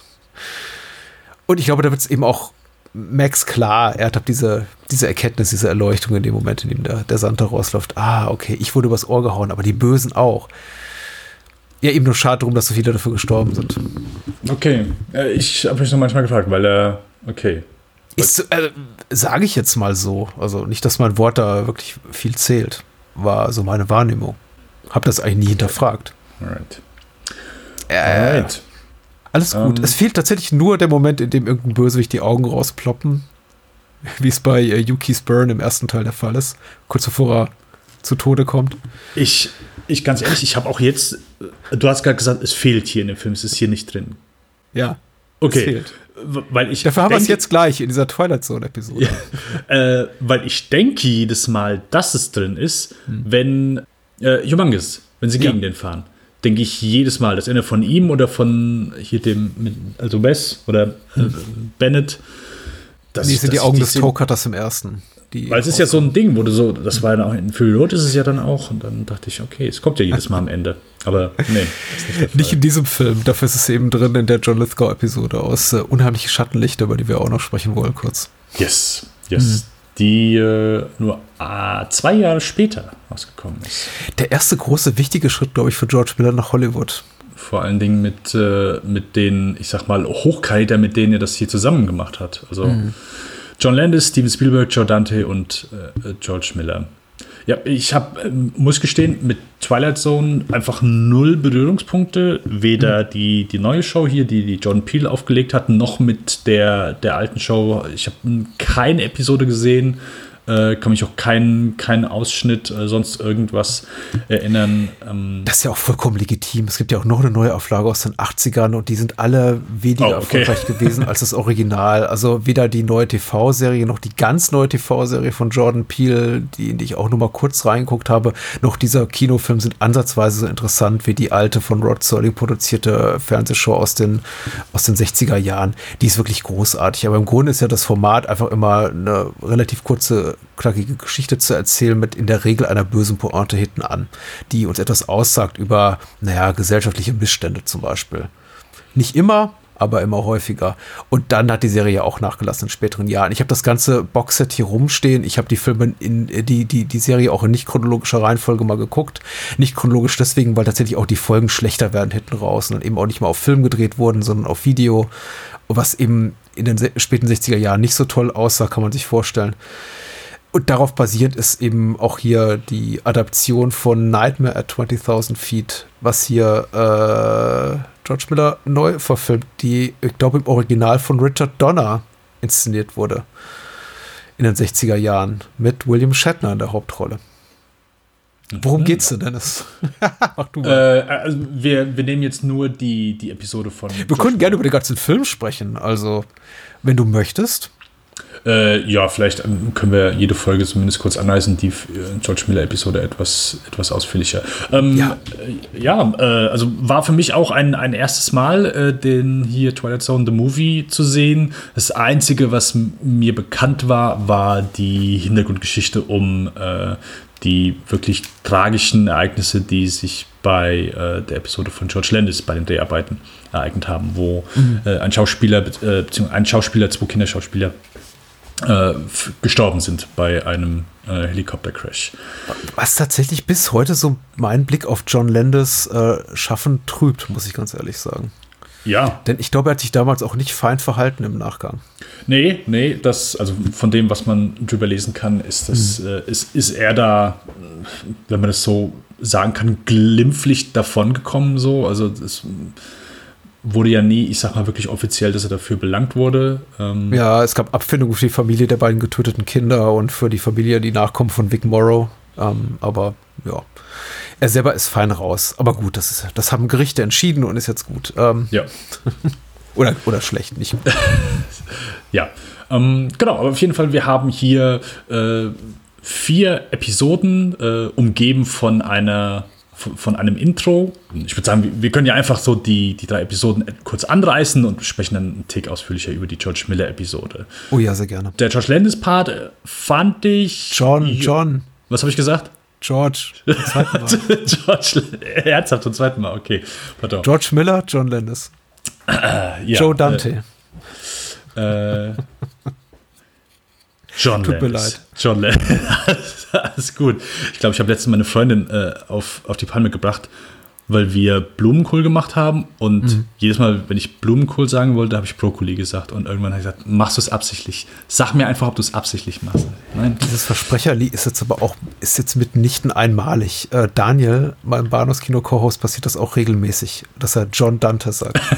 und das ist eben einfach so. Das, es gibt eine Menge Johns und Joes in Hollywood und hier sind es gleich zwei in einem Film. Also. Und wir sprechen ja heute über George Miller, deswegen ist, das, ist dieser Versprecher ja nahezulegen. Ja. Aber die erste Episode von John Landis, ähm, ja, fand ich so ganz okay. So ein paar nette Momente. Äh, die Episode hat zumindest Tempo, weil mhm. so die Situation sich immer wieder verändert. So plötzlich findet er sich immer wieder in, in einer anderen Zeit wieder, unser Hauptdarsteller, der so ja von, von Kriegsgebiet äh, äh, quasi herumgereicht wird, um zu zeigen, hey, hier, du äh, bist ein kleiner äh, Rassist. Sehr topical, also sehr zeitgeistig, äh, finde ich auch gut. Also der, der Ansatz ist sehr an das angelegt, was eben auch die alte Twilight Zone äh, Serie immer wollte in den besten Fällen, nämlich tatsächlich auch auf gesellschaftspolitische Missstände hinzuweisen in einer satirischen, pointierten Form es ist mir dann am Ende doch ein bisschen zu, zu schmalzig. Nicht so schmalzig wie die Spielberg-Episode, aber wie gesagt, äh, gut gespielt, gut inszeniert. Man merkt, da steckt einfach eine Menge Geld hinter. Vic Morrow macht seine Sache äh, spitze und ich finde, sie atmet eben auch den Geist der alten Serie. Das hat John Lennon schon sehr, sehr okay gemacht.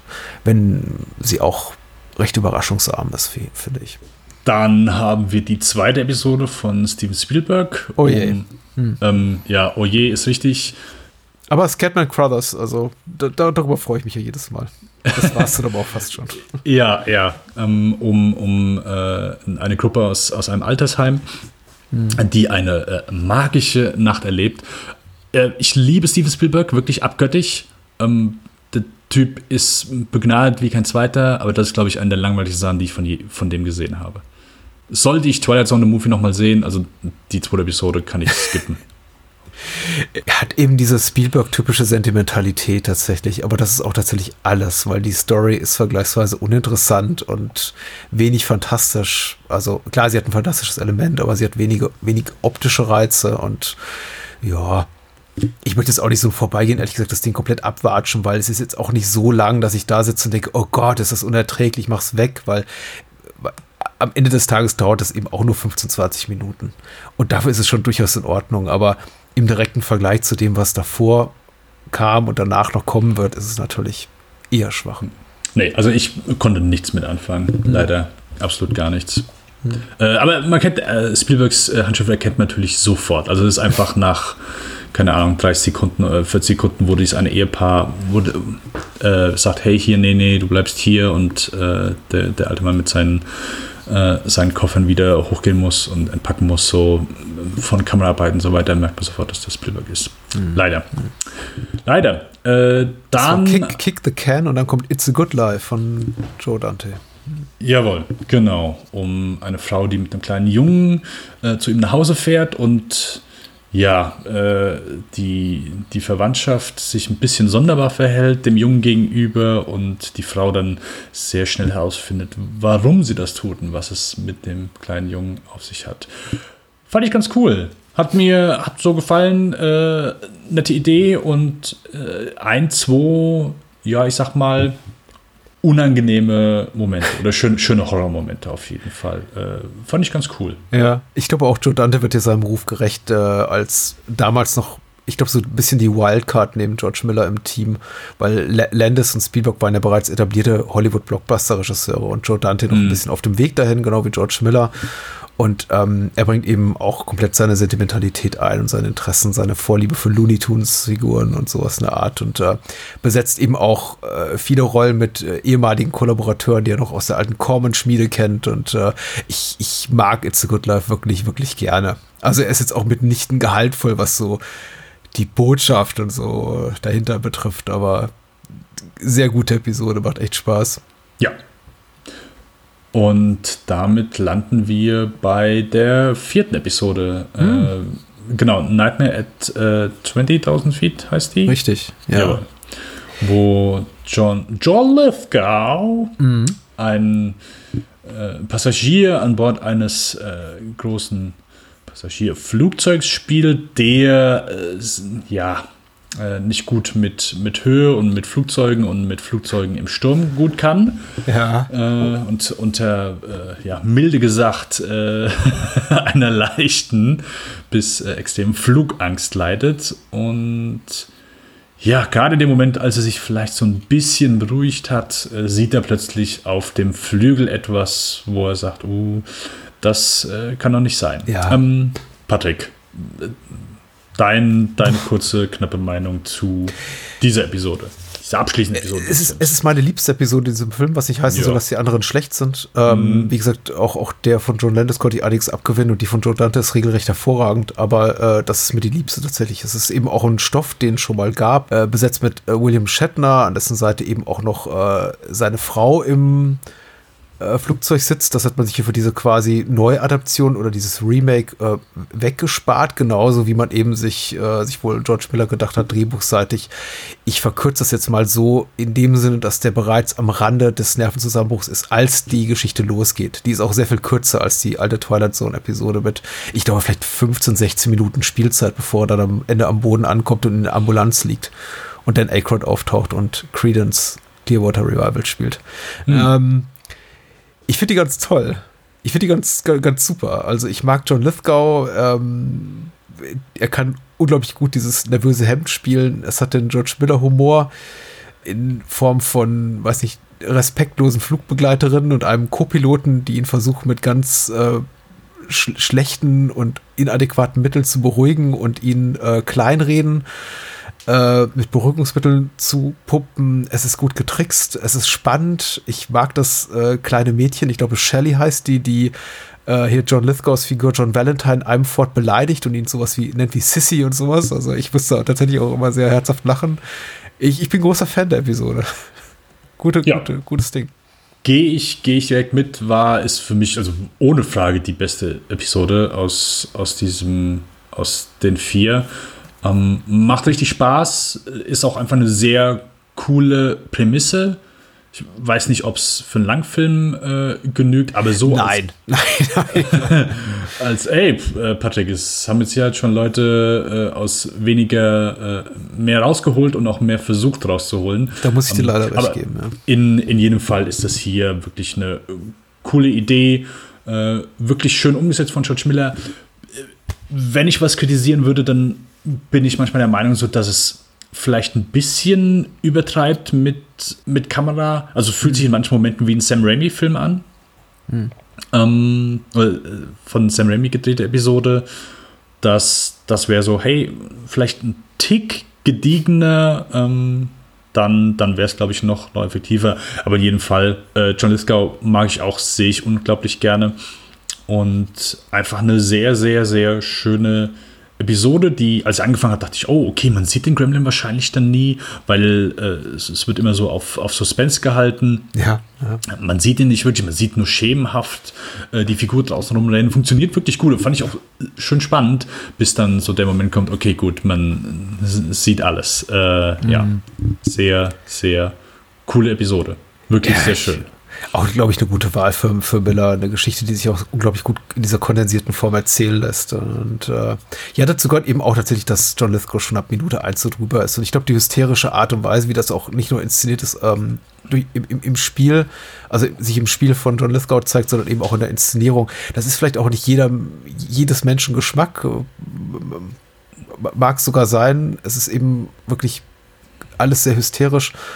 Aber es passt zu diesem Zeitpunkt des Films. Ich glaube, so in die Nacht entlassen zu werden, wenn man denn Anno 83 da im Kino saß mit dieser Episode, das fühlt sich schon richtig an. Man will am Ende noch mal so ein bisschen Exzess haben. Und äh, ich glaube, einfach nur das alte Ding zu nehmen und etwas, was auch durchaus etwas behäbiger geskript, geskript ist, durchaus sehr gut. Geschrieben hat das Richard Matheson, der legendäre Autor von I'm Legend und dergleichen, also und auch hm. der, der viele Twilight Zone Episoden geschrieben hat, also unglaublicher, unglaublich guter Sci-Fi-Autor. Das wäre wäre dem, wäre Miller nicht angemessen gewesen. Da musste einfach ein bisschen Wahnsinn rein und das kann eben Lithgow toll. Der, glaube ich, damals hauptsächlich bekannt war als Schurke in Brian De Palma-Filmen. Ja, äh, zu Recht, zu Recht. Äh, die, die hat er ja auch, hat er da, war da, warte, wann war Blowout? 80? Blowout war 80, aber in Obsession war er, glaube ich, auch schon der Schurke. Ja. Ja, dann hat er ein paar, paar Schurkenrollen gehabt. Und äh, den hat er ja auch hier einfach drauf, so den, den, den wahnsinnigen Blick. Hm. Den typischen Ist dir aufgefallen, ich weiß nicht, vielleicht ging das auch nur mir so, dass ähm, Jerry Goldsmith hat ja hier so einen Score komponiert und bei der Episode ist mir besonders aufgefallen, dass es sehr, sehr nach Gremlins klingt, was er eben ein Jahr später damit Joe Dante machte. Also ich, ich höre immer, gerade in der George Miller-Episode, sehr, sehr den Gremlins-Score raus. Und es wirkt für mich wie schon mal so ein, so ein Warmlaufen für wirklich einen seiner besten äh, Kompositionen, die er dann ein Jahr später auf die Leinwand brachte. Mm, ist mir nicht aufgefallen. Okay. Ja. Aber ich bin eh, also ich tue mit Score tue ich mich eh häufig schwer, da bekannte Themes, wenn sie mir nicht wirklich extrem präsent sind, äh, rauszuhören. Mein, mein musikalisches Ohr ist äh, ja nicht das Beste. Geht mir genauso, aber es gibt so eine Handvoll von Komponisten, Komponistinnen, Komponisten und Jerry Goldsmith gehört auf jeden Fall dazu. Wenn dessen Name auftaucht in den Opening Credits, bin ich, bin ich ganz Ohr. mm, okay. und hör genau hin. Und hier, das ist einfach großartig, finde ich. Sehr, sehr verspielt, sehr cool, sehr cool fast so ein bisschen so ein kleiner Downer, das hat dieser, dieser kleine Epilog da noch mit Dan Aykroyd, der auch lustig ist, aber eben inszenatorisch nicht mithalten kann mit diesem Wahnsinn und auch diesem, dieser Gremlins-Figur, die da auf den Tragflächen sitzt und der Schlussbeort. Ich wünschte einfach, der Film wäre vorbei in dem Moment, wo eben die Mechaniker ankommen am Flugzeug und auf das, auf die Tragfläche, auf das Triebwerk gucken und dieses ganze zerfetzte Zeug da sehen. Und dann eben allen klar wird, oh Gott, John Lithgow hatte recht, da saß wirklich ein Gremlin auf der Tragfläche. Äh, ich muss auch gestehen, ich hatte mir äh, als Schluss dann schon gedacht, okay, gut, der, als der Gremlin weggeflogen ist, ja, okay, der kommt jetzt gleich für die Schlusspointe nochmal wieder. Äh, stimmt natürlich auch in Anführungszeichen so. Also. Ja, aber ich weiß, was du meinst. So, das, Unbedingt angucken. Es ist eine, eine, ein, ein Kurzfilm mit dem John Lithgow aus einem in der durch die Luft fliegenden Flugzeug irgendwie aus dem Fenster hängt und sein Gesicht einfriert. Das ist, äh, das sieht man nee, nicht alle Tage. Das ist richtig. Das ist richtig. So, Patrick, damit äh, springen wir zum Highlight des heutigen Abends. Zum absoluten Highlight, zum äh, besten, besten Mad Max-Film aller Zeiten. Wo gibt, wolltest du sagen? Zwei Jahre später, mhm. äh, 1985, wo George Miller den dritten Teil, also äh, der hat ja so die, die Trilogie recht schnell, ich sag mal, abgefrühstückt. Hat die ersten zwei gemacht, dann hier eine kurze Episode, aber sonst schon so, das äh, sieht man nicht so häufig, äh, dass, dass die Leute ihre Trilogien, wo, wo so ein Regisseur hintersteht, ja, so direkt Das hat machen. schon, ja, also ich meine, er hat ja, man muss ja sagen, äh, Kennedy Miller Films war eine große Produktionsfirma und ähm, Miller natürlich auch als in seiner Produzentenfunktion auch in späteren Jahren an sehr vielen Filmen beteiligt. Aber sonst hast du natürlich absolut recht, das stinkt fast schon so ein bisschen nach, nach Terence Malick. Er hat unglaublich viel in, dem, in den frühen Jahren seiner Karriere gemacht, auf dem Regiestuhl gesessen und dann ist unglaublich in die Länge gezogen. also in den ersten irgendwie zehn Jahren fünf Filme gedreht und dann weitere 30 Jahre gebraucht, um nochmal fünf zu drehen. Pi mal Daumen. Mhm. Genau, 85 und schon sein vierter Film in sechs Jahren. Alle Achtung. Ja, ja, alle Achtung. Natürlich, also äh, nochmal ein Tick mehr Budget als, äh, als äh, im, im Vorgänger. Aber das heißt ja nicht automatisch, dass ich das. Ich glaube, sehr, sehr viel mehr. Die, äh, die Qualität natürlich dann auch anhebt. Ähm, Patrick, wann, wann hast du denn, hast du damals auch äh, so im Zuge deiner, deiner VHS Zeit dann auch alle Mad Max-Filme hintereinander gesehen, äh, relativ zeitnah. Kannst du dich daran mhm. erinnern oder ist ja, ich kann mich daran erinnern, dass der sch schlechte Ruf oder der mittelmäßige Ruf äh, Mad Max 3 so ein bisschen vorausalte, tatsächlich. Ähm, mm. Es wurde auch, ich, zumindest in der Programmzeitschrift, die ich damals gelesen habe, auch immer schon so der dritte Teil als der am wenigsten gelungene Teil thematisiert oder als der am meisten glatt gebügelte. Und ich hatte relativ wenig Interesse daran, habe es relativ lange, recht lange auch hinausgezögert, den zu gucken. Ich habe definitiv die ersten beiden Filme gesehen. Jahre glaube ich, bevor ich diesen hier gesehen habe. Und als ich diesen hier gesehen habe, dann wahrscheinlich bei irgendeiner Sat 1 oder Pro 7 Ausstrahlung, hm. weil ich wenig Bock darauf hatte. Und eben um die Handlungswendung, die der Film vollzieht in der zweiten Hälfte, nämlich so eine Art, ja, eher so in Richtung Peter Pan und seine Lost Boys oder die Goonies gehend, darum wusste ich eben im Vorfeld. Und ich hatte darauf als Teenager gar keinen Bock. Und ja, er war in Ordnung. Wie ging es dir denn? Äh, ja, ich habe den ja damals dann auch direkt nach dem zweiten geguckt und hm. äh, ja, äh, war so gar nicht angetan. Hm. Heutzutage würde ich sagen, dass der Film okay ist. Klar. Ähm, ich würde nicht sagen, dass es ein schlechter Film ist. Es ist wahrscheinlich ein schlechter Mad Max-Film oder wenn, wenn so die Sachen, die ja. die ersten beiden Teile so dieses, dieses Franchise äh, berühmt gemacht haben oder die, die Qualitäten, die dieses Franchise berühmt gemacht haben, äh, sehr, ja, dass davon nicht viel zu finden ist in, mhm. in dem dritten Teil von Mad Max. Das ist äh, angefangen beim äh, ja, äh, leider heute oft manchmal auch zu Unrecht äh, verschmähten PT-13-Rating, was natürlich nicht unbedingt was heißen mag, aber natürlich ist das eine Sache, die, die man dem Film hier anmerkt, so die, die, die Härte, die einfach hier verschwindet. Ähm, die, die Autos quasi, die äh, hier eine Gesellschaft, die sich auf in Autos bewegt, auf Autos bewegt, auf äh, ist alles halt quasi nicht vorhanden bis dann eben aufs Finale.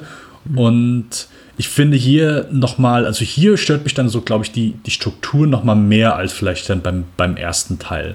Ähm, dass so der Anfang, so Badertown und so weiter, finde ich alles cool. Ich glaube, ich würde es am besten finden, wenn der Film fast nur da spielen würde. Aber ich glaube, da gehe ich dann auch so mit dem Konsens, dass halt einfach so der schlechte Teil so der Mittelteil ist, so der, der große Mittelteil, mhm. äh, eben zusammen mit den, mit diesem, dieser Gruppe von, von Kids, ähm, die mich dann so irgendwie komplett rausreißt und keine Ahnung, gegen Ende dann, dann klar, dann hat man dann irgendwie eine Verfolgungsjagd, aber fühlt sich halt lang nicht so beeindruckend oder intensiv an, wie das, was wir vorher gesehen haben. Selbst was wir aus dem ersten Teil kennen, auch wenn hier mehr Geld dahinter steckt. Und es kommt auch so irgendwie aus dem Nichts. Es kommt nicht irgendwie, dass ich sage, in den anderen Teilen, da, da, da weiß ich, warum es jetzt hier die Verfolgungsjagd kommt und mhm. da hier, also es fühlt sich halt, es kommt einfach so aus dem Nichts und ich denke auch zu keiner Sekunde, ja, okay, gut, das, deswegen gibt es jetzt die Verfolgungsjagd. Also äh, fühlt sich für mich nicht so motiviert an. Ähm, es ist kein Film, wo ich sage, ja, okay, der, der ist. Die, pff, äh, der zweite ist halt einfach so schön eng gestrickt, da mhm. folgt Minute auf Minute äh, Highlights, aber ist auch einfach ein gut gemachter Film. Und hier äh, etwas, etwas zäh und keine Ahnung, funktioniert für mich nur bedingt, selbst nach mehrmaligem Ansehen. Ich glaube, ich bin im Film immer noch nicht final wirklich schlussendlich zu meiner vollen Zufriedenheit auf die Schliche gekommen, woran es genau scheitert, weil das kann ja, wie du schon richtig sagst, nicht automatisch das die, die niedrigere Altersfreigabe sein, weil auch die beiden vorherigen Teile lebten nicht jetzt von exzessiver Gewaltdarstellung mm. oder davon, dass die Leute alle, alle, alle Protagonisten alle 30 Sekunden Fuck und sonst irgendwas sagen. Also davon war ja auch in den vorhergehenden Filmen relativ wenig zu sehen, aber sie hatten eben eine Intensität und auch eine Bedrohlichkeit, die hier gar nicht so zu spüren ist. Und die ist so halbherzig drin. Ich meine, Figuren tragen hier Namen wie äh, Pig Killer oder Blackfinger oder Iron Bar oder Master Blaster, aber wenn ich sie dann sehe, werden sie ganz schnell entzaubert und der Pig Killer ist eben doch eine relativ harmlose Type und Master Blaster ist eben auch ein relativ harmloser kleiner Mann, wenn eben Master, äh, nee, Blaster, Entschuldigung, relativ schnell aus dem Weg geschafft wird von Max und am Ende bleibt eben nur, bleiben jede Menge weichgespülte Figuren, was ich durchaus bedauerlich finde. Er folgt auch zu sehr, also erzählerisch zu sehr so einer klassischen Hollywood-Handlung, nämlich in der, in dem Sinn, dass es was zu erzählen geben muss und sorgfältig ein Gegenspieler oder Gegenspielerin, in dem Fall Anti-Entity, die von Tina Turner gespielt und aufgebaut werden muss. Also viel zur Handlung. Also Mad Max kommt nach, nach Bartertown, diese ja, Stadt, die notdürftig zusammengehalten wird äh, von de deren Bewohnern und Bewohnerinnen. Regiert wird die von Master Blaster, diesem klein gewachsenen Mann, der auf dem Rücken einer, eines großen, muskulösen Mannes irgendwie lebt, äh, weiß nicht, der von ihm getragen wird und eben diese Stadt mit Eisenhand regiert und äh, Anti-Entity, Tina Turner will eben die, die Macht über diese Stadt und spannt Mad Max, also Max Rocketansky für ihre Zwecke ein, unter dem, mit dem Versprechen, ihn dann zu entlassen mit einem vollbetankten Auto. Und dann kommt es eben zu diesem Kampf in der titel titelgebenden Donnerkuppel und oh, das geht alles nicht so nach Max Plan und am Ende landet er eben auf dem Rücken eines Pferdes in der Wüste, wird gerettet von Kindern und dann sehen wir eben 30 Minuten lang die Goonies. Oder sowas in der Art, mehr oder weniger. Ja. Hm. Und am Ende gibt es so eine dicke Verfolgungsjagd. Der zweite Teil hat auch so ein bisschen mehr mit manche Sachen gespielt, hat, wusste halt hm. Spannung auszuzögern.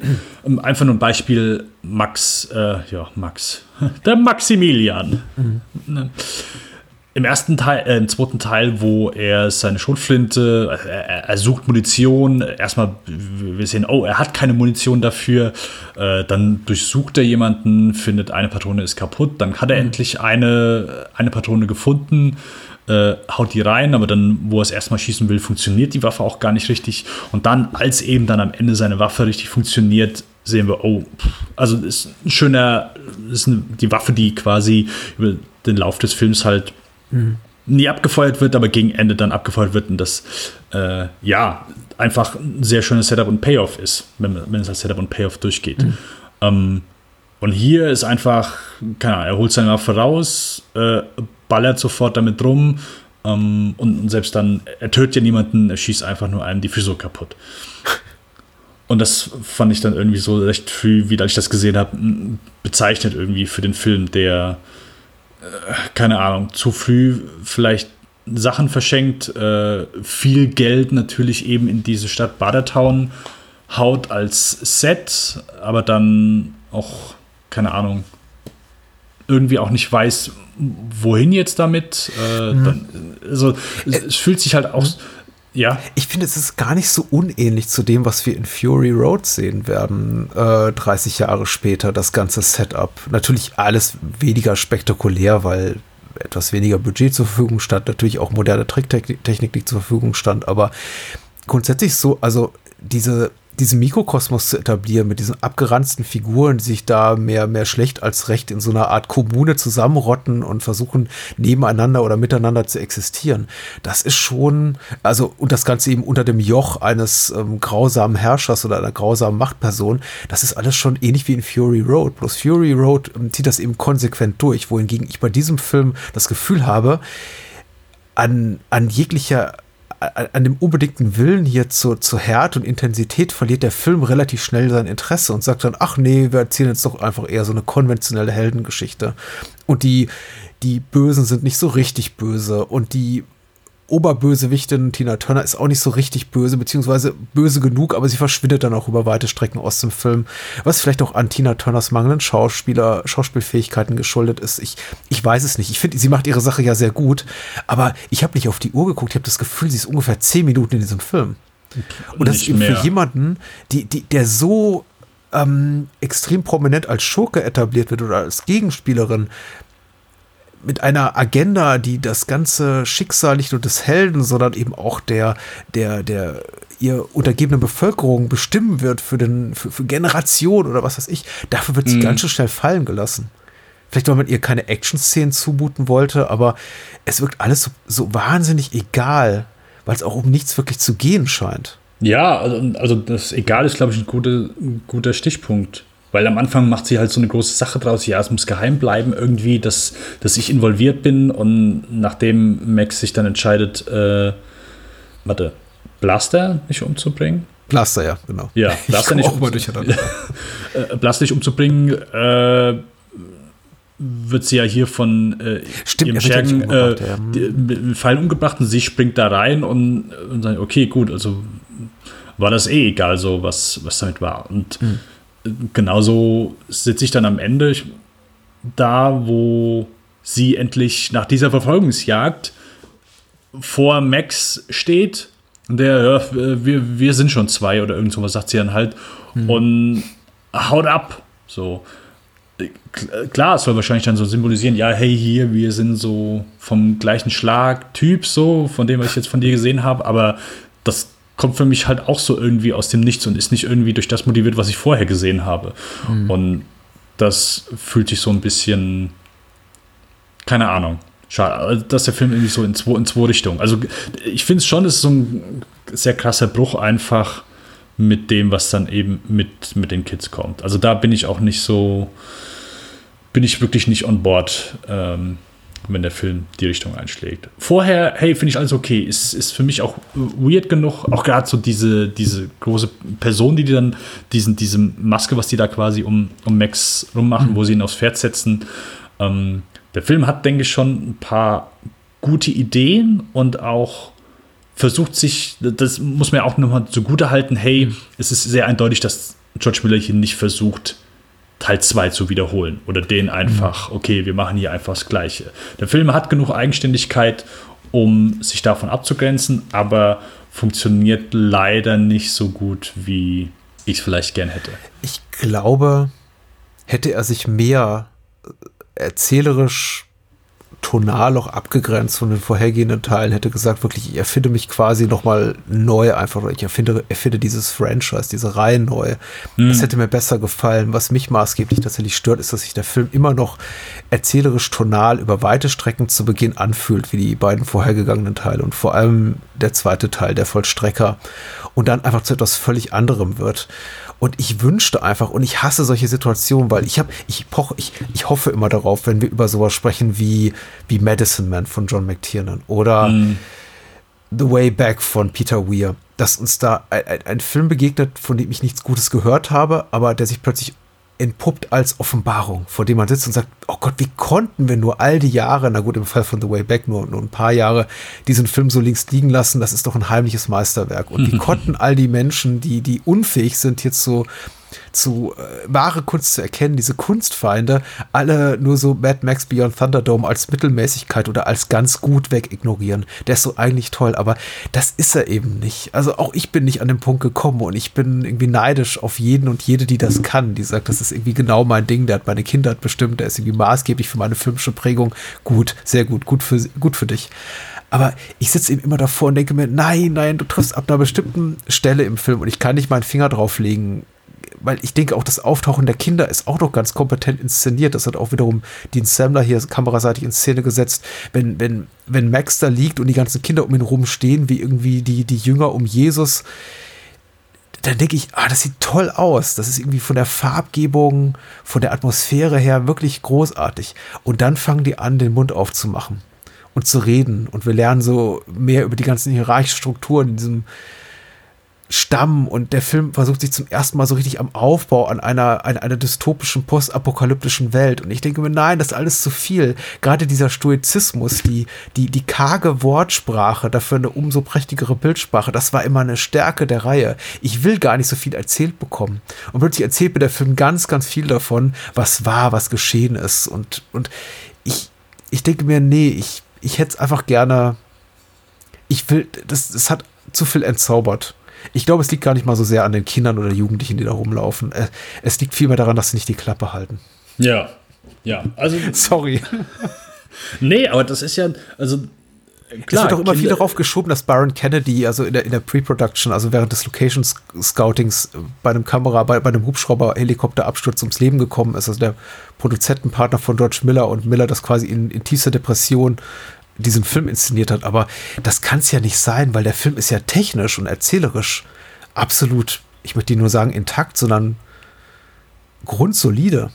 Sogar sehr hübsch anzusehen. Ja, und ich sag mal so, die Story stand ja auch schon im, im Vornherein. Mhm. Also diese, ja. diese Lord of the Flies äh, Story-Idee, die, die stand, das war ja der ja. Kerngedanke, dass die gesagt haben, ey, okay, gut, und äh, der Mann, auf den die Kids dann treffen, das ist dann eben Max. Also das ist ja die, die Idee selbst ist ja schon vorher entstanden, aber keine Ahnung, also ich finde so gerade in Perspektive auf dem, was wir vorher gesehen haben, ist das irgendwie nur eine halbgare Idee oder zumindest nicht halbgar umgesetzt, weil ich kann, mir macht der Film nicht mir verkauft der Film diese Idee nicht irgendwie, als das, dass ich das hier als eine gute Fortsetzung ansehen kann. Wie gesagt, also als, als, als Film ist er wahrscheinlich so ganz okay, als, als Fortsetzung mhm. Mad Max-Film dann immer noch ein bisschen äh, ja, weniger gut. Das ist wie mit dem vierten Stück langsam. Ich bin mittlerweile beim vierten Stück langsam mhm.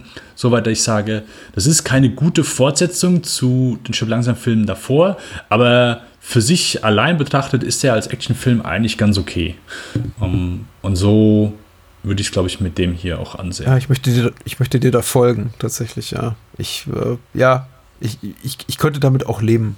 Ähm, das ist auch, finde ich, guter Standpunkt und auch irgendwie so ein versöhnlicher Standpunkt. Aber ich kann den eben nicht einnehmen, diesen Standpunkt, wenn ich eben relativ unmittelbar vor die ersten beiden Teile gesehen habe. Und dass ja, eben von diesem absoluten Hoch erstmal wieder runterkommen muss, da runtergezogen werde. Und äh, weil ja, die, die Versatzstücke sind ja da. Die finale Verfolgungsjagd mit dem Zug, die ist großartig und eben auch sehr dem, was wir in Fury Road gestreckt auf fast zwei Stunden sehen. Das ist inszenatorisch ganz große Kunst. Das ist auch sehr, sehr schnell und äh, halsbrecherisch und all das, was auch äh, Mad Max 1 und 2 so toll gemacht haben. Ich möchte nicht sagen Mad Max 1. Ich hasse es, wenn Leute irgendwie eine 1 hinter das Original packen. Mad Max. Ähm, aber es ist leider dienlich einem nicht besonders, erzählerisch nicht besonders guten Film. Ich weiß nicht, der, der, dadurch, dass eben das so differenziert dargestellt wird, diese postapokalyptische Welt, tun sich bei mir eben Fragen auf, die der Film nicht willens ist zu beantworten. Was eigentlich Anti-Entity da genau will, über was will die herrschen, worum geht's, warum nennt die irgendwie Master, selbst nachdem sie ihn entthront hat, immer noch Master und lässt ihn überhaupt am Leben. Wie funktioniert mhm. diese Stadt, die von Schweinefürzen angetrieben wird? Ich stelle mir all diese Fragen. Ich finde, das Worldbuilding ist so in Ansätzen cool, aber dann will ich auch mehr darüber erfahren. Dann kann man es wirklich nicht abtun mit einem Halbsatz, so von wegen, ja, die Schweinegase treiben die Stadt an. Und ich denke mir, oh cool, wie, was, erzähl erzähl doch mal. Nee, daran haben wir kein Interesse. Nächster Punkt. Ich stelle mir nicht nur äh, für keine Figur ein, die Pickkiller heißt und lass ihn dann irgendwie zu so einem Luschi werden, irgendwie auf halber Strecke, weil er sich dann mm. mit den Kindern solidarisiert. Das ist alles so.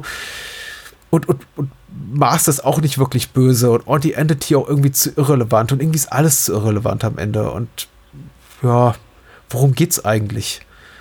Warum schließt der Film nicht ab mit einem Bild von Max, sondern mit äh, hier Savannah, die offensichtlich nicht gealtert, aber dann doch irgendwie in ferner Zukunft Fragezeichen anderen Kindern vorliest von dem berühmten Max, der eigentlich nichts Besonderes geleistet hat in diesem Film, also im Vergleich zumindest zu den ersten beiden Teilen.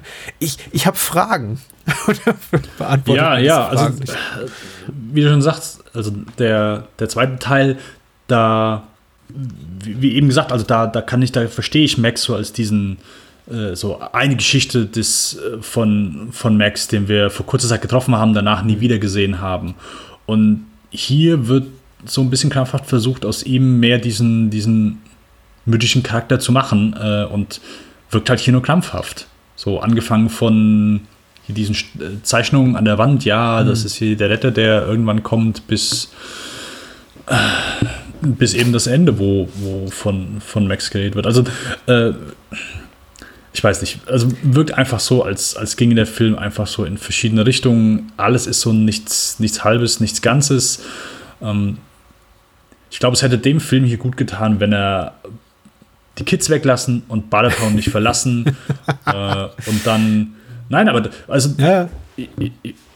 die, die ganze Bedrohung von, von und die geht ja auch, also Bedrohung in Anführungszeichen, geht ja komplett weg, aber wenn du, wenn das Finale eh darauf hinausläuft, so auf diese Verfolgungsjagd, ja, dann äh, mach doch, lass den Film in Badatown spielen, mach da äh, ein paar, ein paar Action-Szenen, Auseinandersetzungen, lass da einfach den, den Konflikt einfach so ein bisschen höher steigen und dann haust du eben aus dieser Stadt ab mit, mit dieser Verfolgungsjagd am Ende. Ähm, Finde ich, macht auch einfach mehr Sinn ähm, oder ergibt einfach mehr Sinn als, als, das, was wir, als das, was wir sehen. So, äh, im Vergleich, das ist aber auch vielleicht unfair und, und wahrscheinlich ist das mehr so, oh ja, ich denke an den zweiten Teil, wo ich die ganze Zeit diese Belagerung habe und habe halt eben so diese konstante Bedrohung und am Ende geht es halt eben so die Verfolgungsjagd heraus. Das ist, dann, dann wäre der Film wahrscheinlich wieder auch zu, zu nah am ersten. Ähm, keine Ahnung. Ist natürlich schwer irgendwie zu sagen, hey, so hätte ich den Film besser gemacht. Das äh, ist ja immer sehr. Ja, ja, äh, nee, nee, das sowieso nicht, aber ich stelle mir tatsächlich auch die Frage, was hätte man besser machen können, weil wie gesagt, ich habe, ich glaube, da sind wir uns einig, es liegt nicht an der niedrigeren Altersfreigabe oder dass irgendwie äh, Tina Turner mitspielt oder dass die irgendwie ein größeres Hollywood-Budget zur Verfügung hatten. Das hätte eben trotzdem klappen können. Mir ist der Film einfach zu groß und davon dadurch eben in seinem Fokus zu stark abweichend von dem, was in den vorher, bei, vorhergehenden beiden Teilen gut funktioniert hat. Und du hast ja recht, betrachtet man den komplett autark, was ja einfach nicht möglich ist, weil der Film heißt eben Mad Max Beyond Thunderdome und nicht, Mhm. ähm, was weiß ich, The Thunderdome. Äh, Es ist ein Mad in the Max. first Film. adventure ever, Mad Max vs. Ja, the first adventure ever. There's never been another Mad Max uh, film before. Genau. Thunderdome, something. Äh, dann wäre es okay. Ich glaube, da wird er wirklich gut funktionieren. Da wird man wahrscheinlich sogar hier von diesem Film sprechen als einer der besseren Actionfilme, US-Actionfilme der 80er Jahre und von George Miller tatsächlich wahrscheinlich auch als, als dem guten, grundsoliden Regisseur von äh, Thunderdome whatsoever. Aber es ist eben Mad Max-Film und Mad Max-Filme haben eben einen sehr fokussierten, auch sehr, also Blick von unten auf die Welt, in der sie leben. Der ist sehr fokussiert, auch sehr schmal und sehr präzise, sehr kleinteilig. Und hier versucht er eben einen, ein, eine, eine epochale Geschichte daraus zu machen.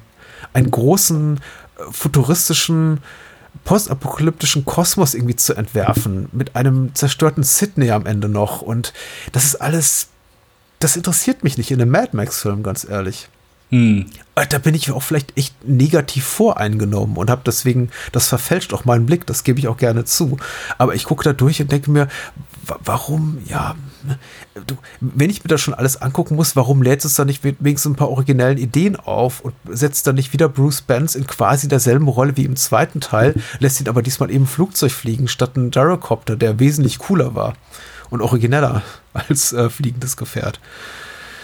Ähm, überhaupt die Opening Credits sind ein Problem, finde ich tatsächlich, weil wenn der Film aufmacht und mir irgendwie 20 Rollennamen entgegenwirft, die alle total hanebüchen, absurd, grotesk klingen und die, die, die schaffen bei mir ein Kopfkino, dass dieser Film eben nicht, dem dieser Film nicht gerecht werden kann. Und wenn dann am Ende dessen noch steht, and Bruce Benz irgendwie als äh, hier äh, Jebediah, denke ich mir, ach cool, er kehrt zurück und welche Abenteuer, welche verrückten Abenteuer erleben hier der Gyro Captain und, und, und, und äh, Max dieses Mal. Und dann taucht er fünf Minuten vor Ende auf und hat eigentlich keine nennenswerte Rolle, außer, ach, ich darf das Flugzeug fliegen. Ich fange jetzt an hier zu, zu, Nee, nee, ranten, nee. ich- zu, zu schimpfen. Ich merke, das ist gar nicht gesund. Das, äh, nein, die, die Frage stellen sich ja dann, dann viele. Und auch so, okay, also da wird dann auch nochmal so der komplette Bruch mit äh, Continuity, weil mh, es ist nicht der gleiche Charakter, so Max und er erkennen sich nicht wieder. Und ja, das. Äh, Aber wie gesagt, Immortan Joe ist auch, äh, der Toe Cutter ist Immortan Joe und ja, aber äh, Tom da- Hardy ist äh, Mel Gibson. Das Kein ist, interessiert. Das ist richtig, ja, ja. Was ich eben noch vergessen habe zu sagen, äh, beim zweiten Teil, eine Szene, die ich auch sehr mochte, die mir jetzt äh, wieder aufgefallen ist, was für ein gut trainierter Hund das eigentlich ist, als er den, den äh, Gyro-Captain äh, bedroht, als er hinten drin sitzt und äh, quasi äh, diesen Knochen, ist das ein Knochen, den er im Mund hat und quasi der, der vom Knochen die Schnur, die an den, ähm, den Abzug geht von der Schrotflinte von Mel Gibson. Das fand ich sehr schön. Ja. Auch wenn klar zu dem Zeitpunkt die Waffe noch nicht ähm, geladen ist. Ähm, aber ja, wir sind beim dritten Teil. Ähm, Der auch Ja. keine Grenzüberschreitung hat, wie die beiden vorhergegangenen Teile mit Kindertod, Hundtod. Hier gibt's einfach nichts, was so richtig, richtig wehtut. Und ich glaube, so einen wirklich transgressiv schmerzhaften Moment brauchen auch die Mad Max-Filme. So Momente, in denen du wirklich denkst, oh, okay, das, damit habe ich jetzt aber nicht gerechnet. Da geht der Film, da gehst du mir Film ein bisschen zu weit. Und das hat eben auch wiederum Fury Road, wir werden darüber sprechen. Aber dieser hier eben nicht, der ist eben so, er ist zu gefällig, finde ich tatsächlich einfach. Und wir können uns gerne darauf einigen, dass es ein guter Film ist tatsächlich. Müsste ich den jetzt hier bei, bei, bei Letterboxd oder bei mit irgendwie einer, einer, einer Punktewertung adeln, würde ich auch sagen, drei, dreieinhalb Sterne, sieben von zehn Punkten. Total gut. Also gut geht für mich ein bisschen zu weit. Ich würde sagen, es ist ein okayer Film. Okay. Okay. Zwei Minus Schulnote, würde ich sagen. Äh, drei Minus. Oh! Na, das ist schon nicht mehr gut. Das ist Nee, tatsächlich es okay. Ist, es ist das, was der Film ist. Befriedigend. Das ist so, der Lehrer drückt mal ein Auge zu. Oder nee, warte, warte. klar. Was ist, was ist nochmal? Drei und vier. Was ist ausreichend, was ist befriedigend? Drei ist befriedigend, vier ist ausreichend. Ja. Ausreichend ist vier. So, okay, sowas. Ja, genau. Ja, ja, äh, leider, leider ein, äh, ging, das, ging das stark, stark runter hier mit der Qualität der, der Mad Max-Filme. Aber vielleicht ist der vierte Teil, den er ein paar Jahre später gemacht hat, ja wieder ganz gut. Wer weiß, ja. Der stand, entstand ja auch unter wirklich ähm, nicht besonders äh, vielversprechenden Vorzeichen. Und ich glaube, da war, er, war fast jeder und seine Mutter schon bereit zu sagen, das geht doch in die Hose. Aber wir werden sehen, ob das gelungen ist, ja. Ich freue mich jedenfalls sehr, sehr auf den zweiten Teil, ehrlich gesagt. Also, das war super. Das ist jetzt fast schon so ein bisschen kle- kleines Best of George Miller. Und ich habe das Gefühl gehabt, wir machen hier so ein bisschen äh, die Chris Farley Show äh, heute Abend, weil wir reden tatsächlich natürlich über Filme, da, damit rennst du natürlich, glaube ich, bei den, beim Großteil unserer Hörerschaft auch offene Türen ein. Das sind natürlich so Sachen, da werden wahrscheinlich neun von zehn Leuten sagen, ihr müsst mich nicht mehr davon überzeugen, Jungs, dass die Filme toll sind. Erzählt mir mal was Neues. Ich hoffe, wir konnten das hier und da tun. Aber das ist genauso, als ob du in den Raum reinkommst und sagst irgendwie, ich habe Schokoladeneiscreme, aber Leute, ihr, ihr wollt die sicher gar nicht, aber ich habe sie trotzdem. Esst sie doch bitte, esst sie doch bitte. Und ich habe da so ein bisschen Sorgen gehabt. Aber ich, ich denke, wir konnten trotzdem hoffentlich dem Diskurs über die beiden ersten Teile zumindest noch irgendwie was äh, Gewinnbringendes hinzufügen, außer wieder und wieder zu betonen, dass die ziemlich toll sind. Ja, auf jeden Fall. Ich glaube, man kann mir nicht mehr folgen. Der Abend ist auch zu spät. Äh, Patrick, um deine Metapher vielleicht dann weiter äh, zu führen, dann sprechen wir in der nächsten Folge über mit Sicherheit die traurigste Eiscremesorte aller Zeiten. Zumindest die Ja. ich kenne oder je geschmeckt habe. Das wäre wahrscheinlich hm, Eierlikör, aber ich mag Eierlikör-Eis. Dieses Schlumpfeis. Schlumpfeis für Kinder, was mit Blue Curacao blau gefärbt wurde. Das ist die traurigste Eissorte aller Zeiten. Das ist wirklich traurig. Ich glaube, die gibt es auch gar nicht mehr. Ich sehe, also ich habe nirgendwo mehr, sehe ich diese blaue Eissorte. Schlumpfeis, doch, das gibt's immer noch. Das kriegst du mit, wenn du ein Kind hast. Wenn da steht, enthält Alkohol, dann sollte man vorsichtig sein. Okay, bei uns heißt, glaube ich, sogar manchmal, äh, ich weiß gar nicht, ob es überhaupt das gleiche ist, aber damit äh, nennen die es blaue Engel. Ja, das mag sein. Ich glaube auch da, wer, wer vor Abbahnung sicher sein will, nennt auch das Eis nicht äh, Schlumpfeis, sondern sowas, wie, weiß nicht. Genau, blauer Engel oder Wolkeneis oder sowas in der Art. Wie auch immer. Viel wichtiger, worüber reden wir dann das nächste Mal? Wir reden über die äh, The Witches of Eastwick, die Hexen von Eastwick, den ich noch nie gesehen habe. Äh, dann Lorenzos Öl und äh, den zweiten Babe. Babe Pig in the City. Ja, Menschen ja. Babe in der großen Stadt. Ja, wir werden auch sicher bei den ersten Streifen so ein bisschen, weil ich meine, da hatte ja tatsächlich George Miller auch ein dickes Patschehändchen drin, wenn man so den Geschichten glauben mag. Äh, aber genau, das sind die drei Filme das nächste Mal und ich äh, freue mich sehr drauf auf zwei davon und ich habe großen Respekt vor einem davon, den ich eigentlich nicht so schnell wiedersehen wollte. Aber na gut. Jetzt ist es eben so und ich muss mich noch mal durch Lorenzos Öl quälen. Seufzt. Ja, also an der Stelle, wer äh, dort mitfühlen möchte, dem sei natürlich dann auch dort die Filme, zumindest äh, der Lorenzos Öl, äh, schon mal äh, ans Herz gelegt. Ein emotionales Erlebnis. Der, der, der macht mich fertig. Ähm, Ja, Darüber werden wir reden. Äh, ich habe zu allen Filmen, glaube ich, ordentlich was zu sagen. Sehr, sehr prägend allesamt. Auf die eine oder andere Art und Weise. Und das war gut. Also, wie gesagt, ich hatte jetzt mit dem äh, offenen Türen einrennen, äh, Eulen, die sprichwörtlichen nach Athen tragen, ein bisschen Sorge. So von wegen, hey, wir reden übrigens über Mad Max 1, 2, 3 und ähm, was ihr noch nie wusstet, die Filme sind gut. Äh, War ja trotzdem gut. Also, Gutes Gespräch. Patrick, wenn. wenn wir noch äh, weitere gute Sachen hören möchten, dann können wir das natürlich alle tun. Und zwar, indem ihr unter diesem Feed hier das Bahnhofskino fleißig hört und äh, ähm, abonniert den Patrick bei Patreon, denn dort gibt es nochmal extra zusätzliche Folgen, Zusatzmaterial, Zusatzfutter für äh, die extra Hungrigen unter euch. Und äh, das ABC des Films machst du auch noch. Der Patrick macht so viele Podcasts, äh, dass es äh, dass für jeden eigentlich was dabei ist. Von daher Ist das lieb?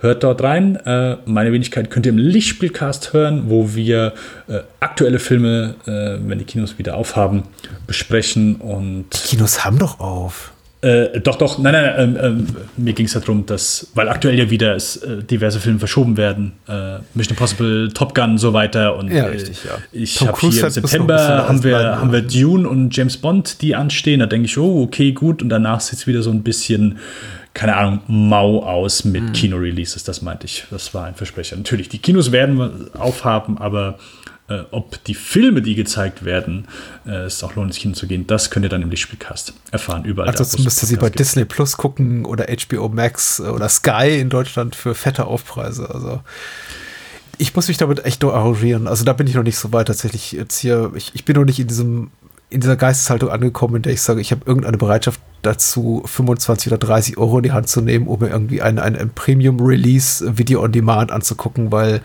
ich nicht ins Kino gehen kann oder will. Aber wer weiß, wenn man uns hier zuhört, ist es vielleicht äh, Oktober, November, Dezember und ähm, wir sind alle verstrahlt, verseucht, die Postapokalypse hat begonnen, wer weiß. Also dann sind wir vielleicht dankbar für Sky. Patrick. Wobei, wir werden niemals dankbar sein für Sky, glaube ich. Nee. Weil die sind die Pest. Dann komme ich zu dir mit einem Fernseher, den ich aus Holzstöcken gebastelt habe, mal bei dir was an die Wand und äh, wir erzählen uns so. Der würde besser funktionieren als die Sky-App. Äh, Sag ich dir. Ich frage mich sowieso, warum die bei Sky überhaupt die Funktion haben, Untertitel einzuschalten, wenn es eh einfach keine Untertitel gibt. Bei keiner Ja. Serie und bei keinem Film gibt es Untertitel. Nirgendwo. Die brauchen diese Funktion nicht. Die brauchen diese Funktion nicht. Weißt du, wie Sky eigentlich heißen sollte? Shit. Keine Pointe. Hey, hast du auch das Shit-Ticket? Oh Mann. Ja. Okay, ähm, ja, wir, wir beenden diese äh, Episode. An dieser Stelle äh, bedanken uns fürs Zuhören äh, bei Vielen, vielen dem Dank. Start von unserer äh, Reise durch die Filmografie von George Miller und sind gespannt auf die, die nächste Episode. Genau. Auf Witches of Eastwick, Lorenzo's Öl und den zweiten Teil von Babe und bisschen auch vom ersten. Bis dahin, gehabt euch wohl, bleibt gesund, macht das Beste draus, bleibt positiv und äh, ciao, ciao. Adios.